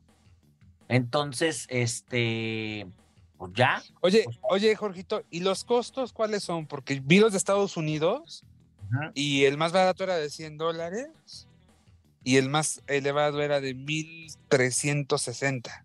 Pues básicamente igual, mira, están en 700 y tantos pesos más los cargos de, de la boletera, el más barato, y 3,600 pesos el más caro. Más o Ah, menos. pues está- no está caro, ¿no? Medido, ¿no? A mí Muy no me medido. parece caro, ¿eh? A mí no, no se me hizo como que, como que, ay, esa es porque hay, hemos escuchado aquí de 9 mil pesos, ¿no? Se me hicieron bastante Sí. accesibles. Entonces, este, van a estar en estadios, en Forosol, y, y creo que vale mucho la pena, eh, pues este reencuentro que me decían que tiene 14 años, ¿no, Joel? Desde Sí, que- claro. Lo último fue en diciembre del 2008. En España, por cierto. En España, exacto. Digo, hubo este reencuentro que fue en streaming, ¿no? Durante la pandemia y todo eso, Ujú. la gente pueda palparlos y tenerlos ahí muy cerca. Pero a mí me tiene preocupadísimo, pues que Maite Perroni, pues está embarazada. No, pero que no- Ella- ella no sí va a estar. Sí, Ella sí va a No, estar. de que sí va a estar, va a estar, pero me refiero de que, ¿cuántos meses tiene ahorita? Pues ahí que dijo Dulce. María, dijo Ajá. Dulce María que eh, Maite va a dar a luz a finales de marzo. Eso dijo Dulce María, yo no sé. Ahí está, tiene, tiene tiempo. ¿Está embarazada entonces? Imagínate. ¿O va a ser cuatro mesino el pobre chiquillo? ¿no? No, no creo, no, el chiquillo no tiene nada que ver, pero pues igual, este, pecadora. Oye, estoy viendo que en redes sociales hay un, un clip ahí de una Carla, que es fan de RBD, que llora porque la tarjeta no pasó a la hora de comprar su... No. Es que, ¿te acuerdas, mi platicado que no estoy defendiendo a la boletera, pero que muchas veces te digo, son historias de vaqueros, así es como yo le llamo, porque de pronto o no tienes el límite de crédito este, liberado, ¿no? Este, para comprar en el número de boletos, o de repente no traes la tarjeta que debe ser, porque lo dices, oye, yo quiero comprar este boleto, pues sí, pero no, con la de Banco Azteca no entra esto, ya sabes, como que son muchas cosas así, pero sí está habiendo muchas notas donde, donde la gente que llorando, que esto, que el otro, que porque no se puede. Pero mira, yo tengo fe de que se van a abrir varias fechas y que todo el mundo vamos a poder disfrutar de RBD. Como el grupo firme, que ya ves que abrió su fecha y que la tuvieron que mover, que es que por la operación de Edwin Cass. No, sí, pues no lo viste ahí que ahí traía el, el Yo, yo creo que fue el pretexto perfecto, pero yo creo que no había buena venta. A ver, ya los boletos cuestan 1,300 pesos. Los más caros. ¿Cuánto estaban? Ah, pues mira, ya puedo ir a verlo. O sea, no Ya quiero ir, pero ya puedo ir. Ya me Porque antes costaban de 7 a 9 mil pesos los más caros. hasta, hasta los puedo invitar en una de esas a ustedes. En una. sí. Entonces, pues ya Edwin Cass ya está feliz. O ahí. sea, ¿podemos decir que se desinfló el fenómeno? Y Yo creo que ya está tronando el fenómeno, porque además los sencillos que han sacado recientemente no han tenido tanto éxito. Y oye, donde también me dijeron que, que se iba a presentar el potrillo, Alejandro Fernández, es en un lugar que se llama Jardines de Morelos. Que de acuerdo a lo que me dicen, es el lugar más incómodo y más inseguro de la ciudad, de- de- del país. Que es un en lugar Tequesquitengo, ¿no? rumbo a Tequesquitengo, que porque pues, obviamente si tú dejas tu coche ahí afuera, te vuelan las llantas, te vuelan los retrovisores. Y, y luego, como es solamente una vía de acceso, la carretera a, que- a Cuernavaca-Acapulco, este, pues, pues, es un rollo, Colapsa. colapsa totalmente. Entonces, pues bueno, pues aquí iban a estar allá, eh, que aparentemente la venta iba muy bien, llevan pues, prácticamente tres meses vendiendo el concierto y pues este, que es como uno de los eh, regresos de Alejandro Fernández a pues un área cercana a la Ciudad de México. Entiendo que va a ser Auditorios Nacionales este año y hay un plan para hacer un concierto masivo eh, de grandes dimensiones que creo que se llama Un Mexicano en la México. Vámonos. Eso es lo que dicen. En vez de un azteca en el Azteca, este es un mexicano en la México. Eh, Un Mexicano en la México fue la- la- la- el, el primer evento que hizo don Vicente Fernández de manera masiva en la Plaza México y que pues por ahí había como ese plan de hacerlo. No, pues, pongo Este- Otro mexicano. Un precedente, eh, un precedente en la carrera de Vicente Fernández, de hecho. El 15 de septiembre del 84, si la memoria no me falla. Ese fue el gran éxito de don Vicente, ¿no? O sea, es ahí donde ya se, de- ya se desmarca de todos. y- Quedó muy claro que ya estaba en otros niveles, ¿no? Y, entra, me parece, a la categoría de ídolo de México. Es correcto. Este, de hecho, eh, e- esa tarde llovió. Sí. Aún sí. así la gente no se fue. De hecho, bajaron a los mariachis para que no se mojaran porque todo el agua estaba cayendo en sus sombreros. Los bajaron para tratarlos de cubrir y que no les diera un toque. Y aún así, don Vicente salió a cantar y pues fue uno, como bien dice Joel, una de las páginas doradas en la vida de don Vicente Fernández, a quien extrañamos un montón, caray. Sí. No seas Oigan, a ver, les quiero poner esto a ver si lo escuchan. A ver si se puede escuchar. A ver.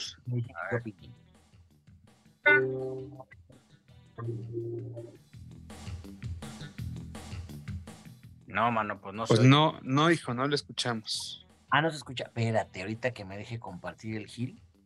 Déjame compartir mi Gil. Por A favor. ver, espérame. Es que Sé, quiero- sé compartido, sé compartido. estos berridos que acabo de escuchar, no, bueno, no tienen el público de quizá hablemos de ti.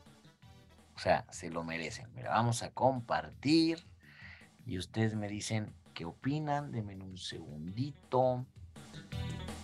Aquí pasa. Que ya eres anfitrión, Jorge Soltero, ya eres anfitrión. Lo voy a compartir. Ay, espérate, no le puse compartir el audio. Espérate, espérate. No, si es que. A ver. Espérate, espérate, un segundo, un segundo, un segundo. Espérense, espérense. Vamos a escuchar, hombre. Ahí mientras tanto les vamos contando que. Este. Atemos su mandato, ignorando las cosas que soñamos, envejeciendo las cosas. ¿Cómo ven? ¿Quién es ese? Mauricio Ockman. ¿Cómo? ¿Ya canta? Santos Dios. Así canta, miren. Escuchen otra vez. Con furia desmedida, el mundo ataca, queriendo que acatemos su mandato, ignorando las cosas que soñamos. Ánimo. ¿Cómo ven? Ánimas que no amanezca. Madre. ¿Por qué? A ver, si mi Mauricio qué lo hace? es tan guapo, es muy buen actor, este, es un excelente papá, gala, bueno, no entiendo, ¿para qué? ¿Para qué? la espinita, ¿no? Sí. Pues sí. Ahora dice, si Bad Bunny canta, pues que no cante yo. Bueno, por lo menos el Bad Bunny- O sea, por lo menos ahí como que, ay, chingado, no lo entendí. O sea, por lo menos sientes que tú lo que hiciste mal, pero pero mi Mauricio Guzmán, que ya, que ya está así, dice, mi primer video en defensa propia, ¿ok? De mi EP Origen, ya disponible en plataformas digitales. No, no, no, no, no, no, no, señor. A mí me cae bien. Mao. Hubiera tomado unas clases. Yo lo adoro, mi Mao. Sí, me- pasas, hemos sido amigos muchos años, pero digo, ¿cómo, cómo, por qué? ¿Por qué? ¿Por qué la gente hace eso? hijo, no sé. Oye, ¿cómo les fue a Adal Ramones y a, y a Uribe en Guadalajara? Pues dos, tres, mira, resulta que el espectáculo es maravilloso, la verdad es que te ríes de principio a fin, sales con dolor de tripa, de tanto que te ríes. Hay un momento en el que está Adrián, hay un momento en el que está Adal, está muy padre. Eh, Auditorio Telmex eh, tiene una capacidad para nueve mil y tantas personas, pero cuando son espectáculos como tipo obras de teatro, etcétera, pues obviamente se reduce, los muros laterales se, se pueden mover y se comen una parte de las taquillas, de las eh, butacas, y lo aforaron para cinco mil y más o menos hubo como 3.500 personas. Mm. Ah, No, pues eso no es irles bien. ¿no? Pero, pero- pero- pero tampoco decirles 3.500 personas sí me Mm, parece.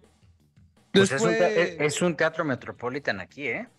No, Metropolitan es 2.500, ¿no? No, caben tres mil y pico en el Metropolitan. ¿En serio? Sí.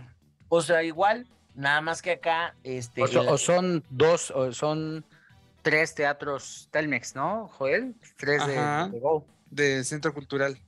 Ujú. tiene sí. 3.166 butacas el Metropolitan. Fíjate. Yo, yo diría que les fue regular, son. Al menos en cuestión de, de aforo ahí en Guadalajara. Ahora, yo creo que les faltó publicidad, ¿no? No, se hicieron publicidad. Es que sabes que no sé qué opines tú. Yo quiero mucho a Adal, pero siento que, que está como muy, muy deviviendo de su fama. ¿Cuál fue el último proyecto exitoso de Adal en televisión? Porque Adal es de televisión. Él, a diferencia de Jordi Rosado, no se ha subido a redes, no ha hecho muchas cosas. Eh, se ha dedicado como a esta gira, a hacerlo en Estados Unidos, que tú sabes que el, que el público allá es muy diferente, la añoranza, la nostalgia, etcétera. Pero yo veo que Adal no se ha preocupado por conquistar a las nuevas generaciones. Hizo este proyecto de la academia, donde yo siento que él no brilló tanto. Creo que brillaron más los jurados, Joel, no sé qué opines, que Dana Paola, etcétera. Pero él no brilló tanto como conductor. Pues es que además esa edición tampoco es que tuviera los grandes números de audiencia. Exacto. ¿no? Yo también puedo comentarles una cosa. Adal Ramones está en pláticas con Televisa, ¿eh? Ah, no, sí, ya lo, Sí, ya sí, sí. lo- que va a regresar. Y ya va a estar ahí y, y- y de la mano de Rubén Galindo. ¿Pero qué va a ser? ¿Un otro rollo? ¿Una cosa así? No, no, no, creo que es otro programa. Reality, ¿no? Es un formato de, de- como de domingo. estos- Sí, sí, sí. Un digo. Yadal es un excelente conductor, realmente pues es el pionero del stand-up como stand-up aquí en México, el famoso monólogo. No, el late, late Night Show, ¿no? Es, es más bien lo que él hacía. Sí, pero, pero me refiero a que quién hacía realmente como stand-up. Bueno, Jaime Camil. ¿En qué nochecita? Qué nochecita. Malo. Era malo, pero él hacía. Bueno, bueno, tienes razón. ¿Será que, digo, tengo muchos años conociendo a Adal y la, primera vez que yo escuché el formato, o sea, la palabra stand-up fue gracias a Adal, ¿no? Él fue a el mí que me cae muy bien, Adal. Mí también. Ay, te voy a decir una cosa, se ve más joven, tiene más pelo ahorita que cuando empezó en otro rollo, ¿eh? Sí. Ay, ¿a poco? Sí, sí, me ha No, sea, así como- Pero, ¿es implante el que trae Adal? No, sé, trae pelazo acá, así como. Pero no, largo, sí. No, porque el vuela la implante. greña con el aire y todo. Al que Le le- al que- sentó el segundo matrimonio entonces, ¿no? Sí, y, y- y- y es papá, ¿no? Va a ser papá o algo así, ¿no? Eh, ah, bueno, ya fue papá y ahorita también está esperando. Este lunes, Sí, sí, sí. Miguel, al próximo, la revista TV Novelas y te vas a enterar, mi querido Gil. Ah, bueno, ok. ¿Eh? Este, eh, el eh, otro que se puso pelo también fue Edwin, Edwin Luna, el de la Tracalosa.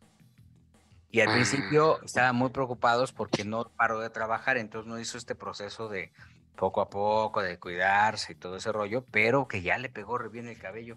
Se lo puso el mismo que me lo puso a mí, Enrique. Ah, mira. Entonces, Pero, nada más que. Yo no recuerdo, o sea que te doy mucho cariño, pero yo no recuerdo que estabas pelón. No, ni yo, nomás que yo iba pasando y me dijeron, oye, ahí te caben unos. Te, te vamos a sembrar ahí como Pero, don, pero Pas- ¿qué- como, en qué como pasó? don ¿Lo que- Pasito. Lo que llaman la coronilla.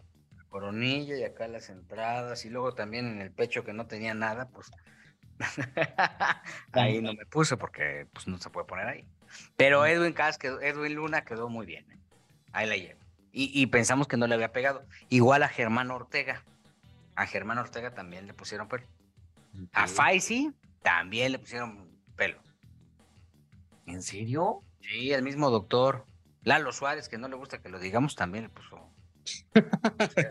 Oye, pues van al 2 por 1 ¿Cómo está eso, eh? Oye, pues, pero sí hay buenos resultados. Mira, yo en- así el paso que voy, al rato voy a hacer un espectáculo como en el Soleil, donde me voy a colgar solamente de una. Del cabello, ¿eh? De una la cola trenza. del caballo. Pero bueno, señoras, señores, ya nos vamos. ¿Tenemos algo más en el tintero, Joel? Oye, nada más, rapidísimo, me gustaría preguntarles qué opinan de eh, pues esta declaración que dio Jorge Salinas, donde negó tener relación extramarital y dijo que él quería a su familia, pero que mm, le agradecía a TV Notas y que este tampoco quería que le hubieran puesto un 4 y que era normal que lo hubieran captado en paparazzi porque siempre hay guardias afuera de Televisa. Una serie de cosas pues muy raras de pronto, ¿sabes? Yo tengo Sí. tres puntos ahí. El primero es, las fotos están raras, ¿ok? Las ¿A qué te refieres con raras? Es que yo fui paparazzi muchos años y hay ciertos ángulos, Joel, que cuando Sí. te vas a dar un beso en el cachete, este, parece que te estás dando un beso en la boca. Hay cierta parte, y si te fijas, él sale como de espaldas y todo el rollo. Entonces, no sé, eso es como que en las fotos no se ve explícitamente un beso Sí, no, de no se- pues, ¿no? Explícito, claro. si no se ve así como muy explícito, sí se ve que van caminando al coche, entonces eh, tengo mis, mis dudas con eso. Segundo, el protagonismo de la nutrióloga me pareció exagerado, ¿ok? Muy marcado, sí. Entrevista muy buena a, a Luis Magaña, pero así como que ella dando entrevistas y como que ella se respetaba, pero jijiji, sí nos dimos un beso y jijiji, y como que él me coqueteó. Sí me coqueteaba. O sea, no sé, a mí me pareció una falta de respeto, primero hacia ella y después hacia, hacia la familia de, de Jorge Salinas, ¿no? Coincido. Y tercero, que, que yo te puedo decir, pues sabemos que Jorge es medio ojo alegre y también sabemos que Elizabeth Álvarez tiene su carácter, ¿ok? Entonces, si también él decía, pues sí, fue un desliz, mira, me lo iban a correr, la verdad, ¿ok? Pero yo creo que se salvó porque ha de haber llegado con Elizabeth a decirle, mi amor, ¿cómo crees? Mira las fotos, ve el ángulo, lo mismo que te estoy diciendo, y ve, esta vieja está dando entrevistas en todos lados. Así me lo imagino. Y entonces como que haber dicho, pues sí, como que buscaba sus cinco minutos de fama esta mujer y todo, pero después de más de una década juntos, me parece que es una crisis matrimonial que no se, no se va a resolver con, con esa declaración. Híjole, pues ojalá y no. A mí sí se me hace que le pusieron un cuatrote. ¿Crees? Eh, digo, es coqueto y todo, pero yo sí creo que fue un cuatrote por, por el protagonismo. Justamente con todo el respeto, creo que el protagonismo de la doctora no fue. No, no es un buen síntoma. Pero además muy incongruente la doctora, ¿no? Eh, ah, por ejemplo, a, a Ana María Alvarado le dio una entrevista donde le dijo, le terminó diciendo que sí le dio el beso, pero que se lo dio porque salió, como salió de Televisa, todavía estaba en su, en su papel de actor. Entonces que por eso la besó. Es un gran argumento. Sí, es- ah, pues, oye, ¿qué tal? Es que sabes qué, que Dostoyevsky. No, qué bueno que no estuvo haciendo una narcoserie porque sale y la balacean, ¿no? Exacto. Calla. Qué bueno que no hizo la jaula de las locas. ¿No? Porque le roba los tacones, ¿no? Pues a ver en qué acaba. A mí se me hace que le pusieron cuatro a a Jorge. Sí, es coqueto, pero también yo lo vi muy tranquilo con Elizabeth. Mucho tiempo lo he visto Sí, muy, muy asentado. Elizabeth de hecho es como el centro de su, de su paz, ¿no? De su amor. armonía. Yo creo que es el amor de su vida, porque aunque Elizabeth y Jorge cada cual tuvieron una relación en el momento en que se reencontraron, que fue en esta telenovela de Fuego en la sangre, ¿no? Ajá. Desde ahí no se soltaron. Maleros, no me acuerdo. Desde ahí no se soltaron. Fuego en la sangre creo que era, ¿no? Sí, sí, No, sí. Fuego en la Vale sangre. más. Según yo, fue en eso de Voldemort, si no fue fuego en la sangre. Que Elizabeth acababa de terminar con Carlos, de la Carlos. Mota. Carlos de la Mota. Que por cierto, acaba de ser papá, ¿no? Carlos de la Mota. Sí, tú. Sí, en diciembre, ¿no? Siempre fue papá. Y, y- y es ministro de no sé qué rayos en Dominicana, ¿no? Ay, mira, ahí anda de inventada. Te voy a decir, ahí voy a República Dominicana y lo primero que hice bajándome del avión es, quiero hablar contigo, porque aparte se supone que somos amigos. Y me dice, sí, te invito a comer, no sé qué, bla, bla, bla. Pero yo me fui a, a este, mm, a Cap Cana, así es como se llama esa playa. Y sí, está cuatro horas, ¿ok? Y dice este Carlos que le iba a dar flojera, pero andaba de ministro, sí, de como de turismo, cultura, una cosa así. Pero luego se me hizo raro porque se supone que le iba a hacer una entrevista para que nos dijera qué, qué estaba haciendo. Pero a los tres meses que regresé Gil, empezó a protagonizar novela acá en Televisa. Mm, entonces le dieron gas. O le dieron gas o andaba de aviador. Una de esas. La que rías, pues es, pues si no, ¿cómo? O se le acabó el Pues- sexenio, o no sé qué. A Entonces, estaba muy ¿A sentido. quién le dan pan que llore? Por favor. Yo le dije, a- una vez me dijo, amigo, que te voy a dar una ente-". No, no me vas a dar nada. Le dije, me, me dio mucho coraje que ahí me dejaras este colgado.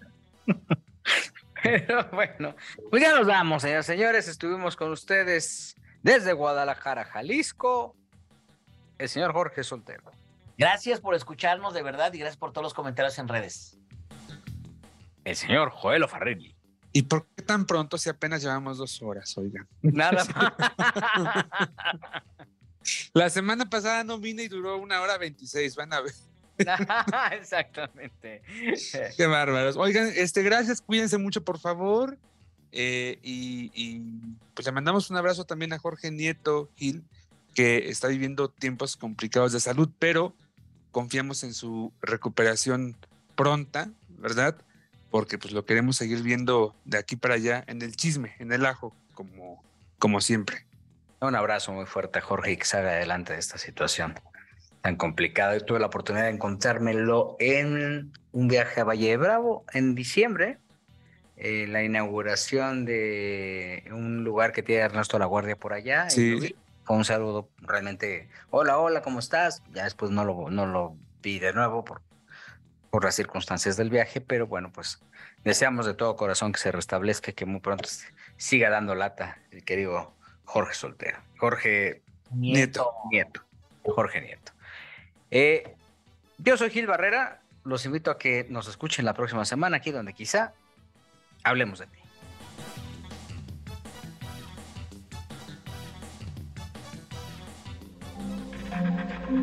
Este audio está hecho en Output Podcast.